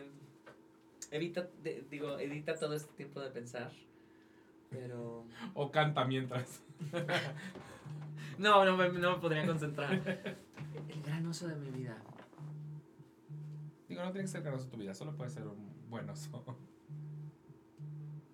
Ay, Dios mío, pues es que no sé. ¿Qué podrá ser? Oso de mi vida. Yo creo que por ponerle oso de mi vida es extremo y radical, pero nada más un, Un, un oso. O sea, que digas como, ¿qué oso esta vez? ¿Qué? Déjame pensar. Porque debe haber muchos, pero no sé por qué no me vienen Es a que la sí, cabeza. sí, sí. Pero a O cada igual rato. Igual soy yo porque yo vivo de osos, pero para mí es que a mí me dicen oso y pienso en 15 al mismo tiempo como de Ay, no, yo mames, es que a mí me sobra. no sé por qué no. O sea, por supuesto que pues, a cada rato debo cometer varios. Pero. Claro. A, a mí de, los- de- de los más recientes y más porque ahorita se acerca nuevamente el evento de 31 mujeres que vamos de la revista Quién. Pero en el del año pasado le escupí a Fabiola Guajardo en la cara completamente sin querer. Porque estaba yo, hacía muchísimo calor y yo estaba haciendo entrevistas así bajo el sol. Sí. Y entonces este, alguien fue y me dijo, oye, llevas dos horas aquí, no has- o sea, toma un agua. Y yo, sí, gracias. Entonces estoy tomando agua y alguien dijo algo que me pareció muy cagado justo cuando va pasando Fabiola aquí enfrente de mí. Y entonces volteé así y escupí y nunca me di cuenta que tenía yo a Fabiola, pero mucho más cerca de donde tengo a ti, o sea, aquí. Y no me llevo con ella, o sea, no es una, o sea, la, la he entrevistado antes y bla, pero no es mi amiga, no, na- nada como de, ay, nos vamos a reír de esto toda la vida, no. Fue muy vergonzoso. Y aparte yo no le podía decir como, perdón, pero me dio un ataque de risa. Entonces le dije, es que, es que se me atoró en la garganta, tengo una tos. O sea, ya no sabía Claro, cómo claro, salirme claro, de ahí, esta vez yo estaba como, no ¿Y ¿Qué hizo ella? ¿Qué hizo ella? Nada más fue como, no, no te preocupes. Pero, pero, o sea, de que agarró una toalla, ya sabes, no te preocupes. O sea, la empate, este es uno de los grandes. osos, Y creo que ahorita lo tengo muy presente porque, como vieron otra vez el evento, es como Iván, no le vayas a escupir a nadie este año, por favor, trata de no escupirle a nadie. Dios mío. Pues no, yo creo que uno, un oso que no me, no me pasó hace mucho fuerte fue que literal yo soy mucho de invitar gente a mi casa y me encanta que vayan mis amigos y se tomen el café, la cerveza, lo que sea. Y el otro día fue un- el roomie de uno de mis amigos, a quien yo creo conocer desde hace un, ya un rato. Y estuve toda la noche diciendo el nombre equivocado. El nombre equivocado. Y nunca me dijo hasta el final, de broma, dijo así como de, sí, Alex. Y yo, en ese momento me cayó el 20 de que no llama Alex. Le estuve diciendo Alex toda la noche y yo me sé su nombre, se llama Mario. Y toda la noche, toda la reunión, frente a todos los que estaban, le dije, no, así porque Alex, no sé qué, no sé cuánto. Y él, yo no sé por qué no. O sea, como que a él también le dio oso. Como Claro. decir, como de chin, este güey ni siquiera se sabe mi nombre. Y todo el rato, y todo. Nadie me dijo. O sea, no crees que mi roomie vino y me dijo, güey, es Mario, ¿por qué le estás diciendo Alex? Y yo, Alex, Alex. Hasta que él mismo bromeó con eso, me sentí. Sí, dos horas después, por supuesto. Y es como, Cuatro. sí, porque aparte lo que pasa por tu cabeza es como, parece que me valió verga. Y que, y que de verdad, exacto, que soy la persona más idiota del mundo y no me interesa ni no cómo se llama. Y sé perfecto cómo se llama y cómo se apellida. Oh, y en mi cabeza sé. esa noche se llamó Alex. Oye, ya Toda sé, ya lo viví también con, con Roberto Beca. Roberto Beca ha venido a este programa y yo lo amo y lo adoro. Y un día de la pinches nada se me salió decirle a Enrique. De la nada. Y por supuesto, como que se super sacó de pedo y me dijo, el cibercor que me dijo, Roberto. Y yo, y no sabía dónde meterme porque dije, es que Pero so- yo- soy tan, o sea, pues, son, voy a sonar a que, ay, Enrique, ya sé", o sea, como de... Y no fue eso, fue un mega lapsus, pero... y a mí me han cambiado muchas veces el nombre y no me molesta en absoluto. O sea, como que, o sea, ¿sabes? Claro, pero Sé de este, la- de este lado ¿no? Yo- sientes que, que fuiste el más ofensivo del mundo. Aparte fue, fue en posada, o sea, te digo, no fue hace mucho, fue en la posada de todos, todos sus amigos, mis amigos. Es un buen oso. Pues, Es un sí, buen oso. es el que más Uno me con el que nos podemos relacionar muchos. Pero como es Emil, yo soy muy bueno para las caras, pero no para los nombres. O sea, luego me da mucha pena que no me sé tu nombre. Es así como de, es que sé quién eres perfectamente y me acuerdo de ti, pero no me sé el nombre. Sí, sí, sí, sí, sí, sí, sí. Yo te entiendo perfectamente. que... Y, y la gente que, que usamos lentes también creo que la- no está la gente consciente que si yo no traigo mis lentes y esti- me te tengo tantito lejos, Sí. hay una enorme posibilidad de que no esté viendo tus rasgos faciales y por lo tanto no es grosería, solo de verdad no te, no te veo. Claro, si me haces así, Ajá, pues, no sé si me... O sea, Sí, yo ¿Prefieres estoy aquí siquiera- como en la pendeja y yo estoy viendo figuritas, no estoy viendo gente porque no alcanzo a ver. Y, pero luego la gente es como, no me saludaste el otro día de tal, y es como, traía o no traía lentes. claro. Porque si no traía no puedo estar juzgado, perdóname. No, trae, no, y no veo. Sí. Yo, tra- yo traigo lentes de contacto debajo de los lentes de contacto de color de, de, oh, de Daniela, porque si no, no o veo sea, doble lente, cinco medias, ¿qué más, qué más te pones encima? una peluca de 3 kilos. Peluca de tres kilos. Oye, pues ya no me recuérdanos. Entonces, Mentidrags y Dragaret son tus Ahorita- proyectos actuales. Sí.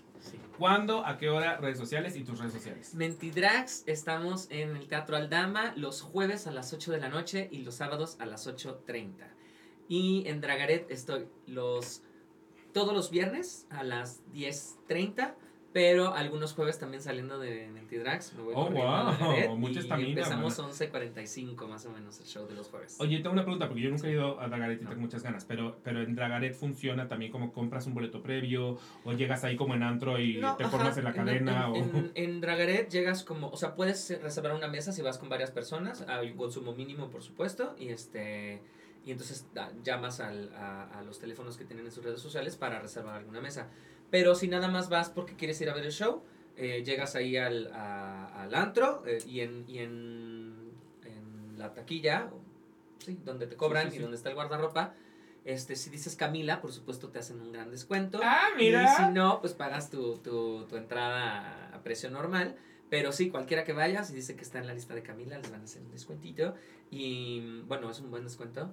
Y puedes no estar en mesa, o sea, puedes ir con tus amigos, estar en la barra o moverte por el lugar. O sea, es un lugar, la verdad, bastante padre y el show está muy, muy chido. ¿no? Mega voy a ir, mega, mega, De mega. verdad, está muy lindo. muy ¿Y tus redes sociales? Y mis redes sociales son arroba Fer Soberanes en todos lados, en Instagram, en Twitter, en Facebook. Y Fer Soberanes es con H. Es F-H-E-R-O-S. E- Eres tú y Fer de Maná, los que se apropiaron de esa H. Exactamente. Pero solo en, el, solo en las redes sociales. Y Camila Boche va a tener Y Instagram. Camila ¿o tiene? Boche, no, yo todo lo de Camila lo estoy subiendo a mi Instagram porque de por sí soy malo con las redes, entonces tener otra red para otro personaje. Gracias, hermana, es lo que yo siempre he dicho, es una chamba doble. No soy la sí. generación gadgets, perdón. Yo por eso me tardé tanto en sacarle Instagram a la Quelarre, porque yo decía, es que ya subo chingos a lo mío y ahí puedo subirlo de la Quelarre para que Sí, después me di cuenta que sí era necesario, pero me tardé mucho justamente porque decía, es que es una chamba doble, o sea, sí es... Yo ahí en Sí, mis highlights chilarle. pueden buscar Camila Boche y pueden buscar Mentidrags y ahí ver las cositas que subo a mis historias, pero sí es el mismo Instagram para los dos. Bueno, pues ya se la saben. Y el Aquelarre, que sí tiene Instagram, es el guion bajo Aquelarre Podcast en Instagram y en Twitter el Aquelarre guion bajo y en Facebook el Aquelarre, así porque justo hablaba hoy con Pepe que está ahí sentado y tosiendo por ahí atrás. Este, que nuestro Facebook vi- vi- vive, ¿eh? O sea, vive y se, le sube, se sube diario algo. Entonces, rara vez hablo de ese Facebook, pero el Facebook ahí está, nunca, deja, nunca ha dejado de estar y siempre tiene contenido. Entonces pueden buscarlo ahí y a mí me pueden encontrar en todos lados como Inmuni, eso es latina B de vaca, guion bajo M de mamá, W N de Nutella Y y eso es YouTube y es TikTok y es Instagram y es Twitter donde me pelo con gente, es divertidísimo. este, y mm, suscríbanse a este canal, no se les olvide que si nos están viendo en YouTube, este es un gran momento para darle subscribe y puedes poner incluso el botoncito de la campana para que te avise cuando subimos nuevo contenido. Se sube nuevo contenido eh, de podcast todos los martes, pero a veces tenemos otros videos que no son podcast y se suben entre semana o en domingo o cuando se me hinche el pinche huevo. Entonces, ustedes pueden verlo eh, si le pican a la campanita. Eh, y recomiéndenos para que esta familia siga creciendo. Si ustedes son teatreros, musicaleros o dragueros y les gustó este programa, digan, ¿saben qué? Me gustó, lo voy a recomendar porque así crecemos. Y si nos estás escuchando en Spotify o en, en iTunes, en Apple Podcast, nos puedes dejar una recomendación, unos bonitas cinco estrellas y también nos ayuda a estar mejor posicionados y seguir creciendo. Se los agradezco mucho y le agradezco mucho a Fer estar aquí porque ha sido hermoso. A Fer que trajo su perro. Es que ustedes no saben porque todo este tiempo su perrita es la mejor portada. Del mundo. Pero aquí ha estado todo este tiempo. Nutella aquí ha estado todo este tiempo. Es que mi perro no podría hacer lo que hizo Nutella, que se fue ahí a, A sentar.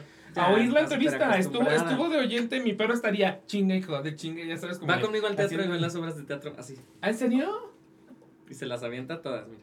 Es que qué hermoso tener un perro bien portado. ¿Cómo le haces? ¿Es una cosa de suerte o lo entrenaste? Pues la eduqué, pero también tiene mucho que ver con su personalidad, Vela. O sea, Sí. ella es feliz de que en brazos. Mis así. tres perros son una chingadera. Yo no, no, yo no, no- puedo, puedo sacarlos ni a la banqueta. O sea, No. Muchas gracias, bebé. Muchas gracias por invitarme. Gracias. fue muy bonito estar aquí y definitivamente te debo Dragaret.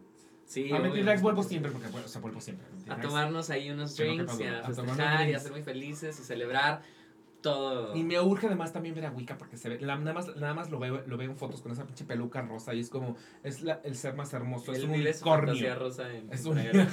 Sí, sí, quiero, quiero. Ok, pues nos vemos a la próxima. Si nos quieren ver en Dragaret, nos avisan. Bye. Ay, para que nos vean.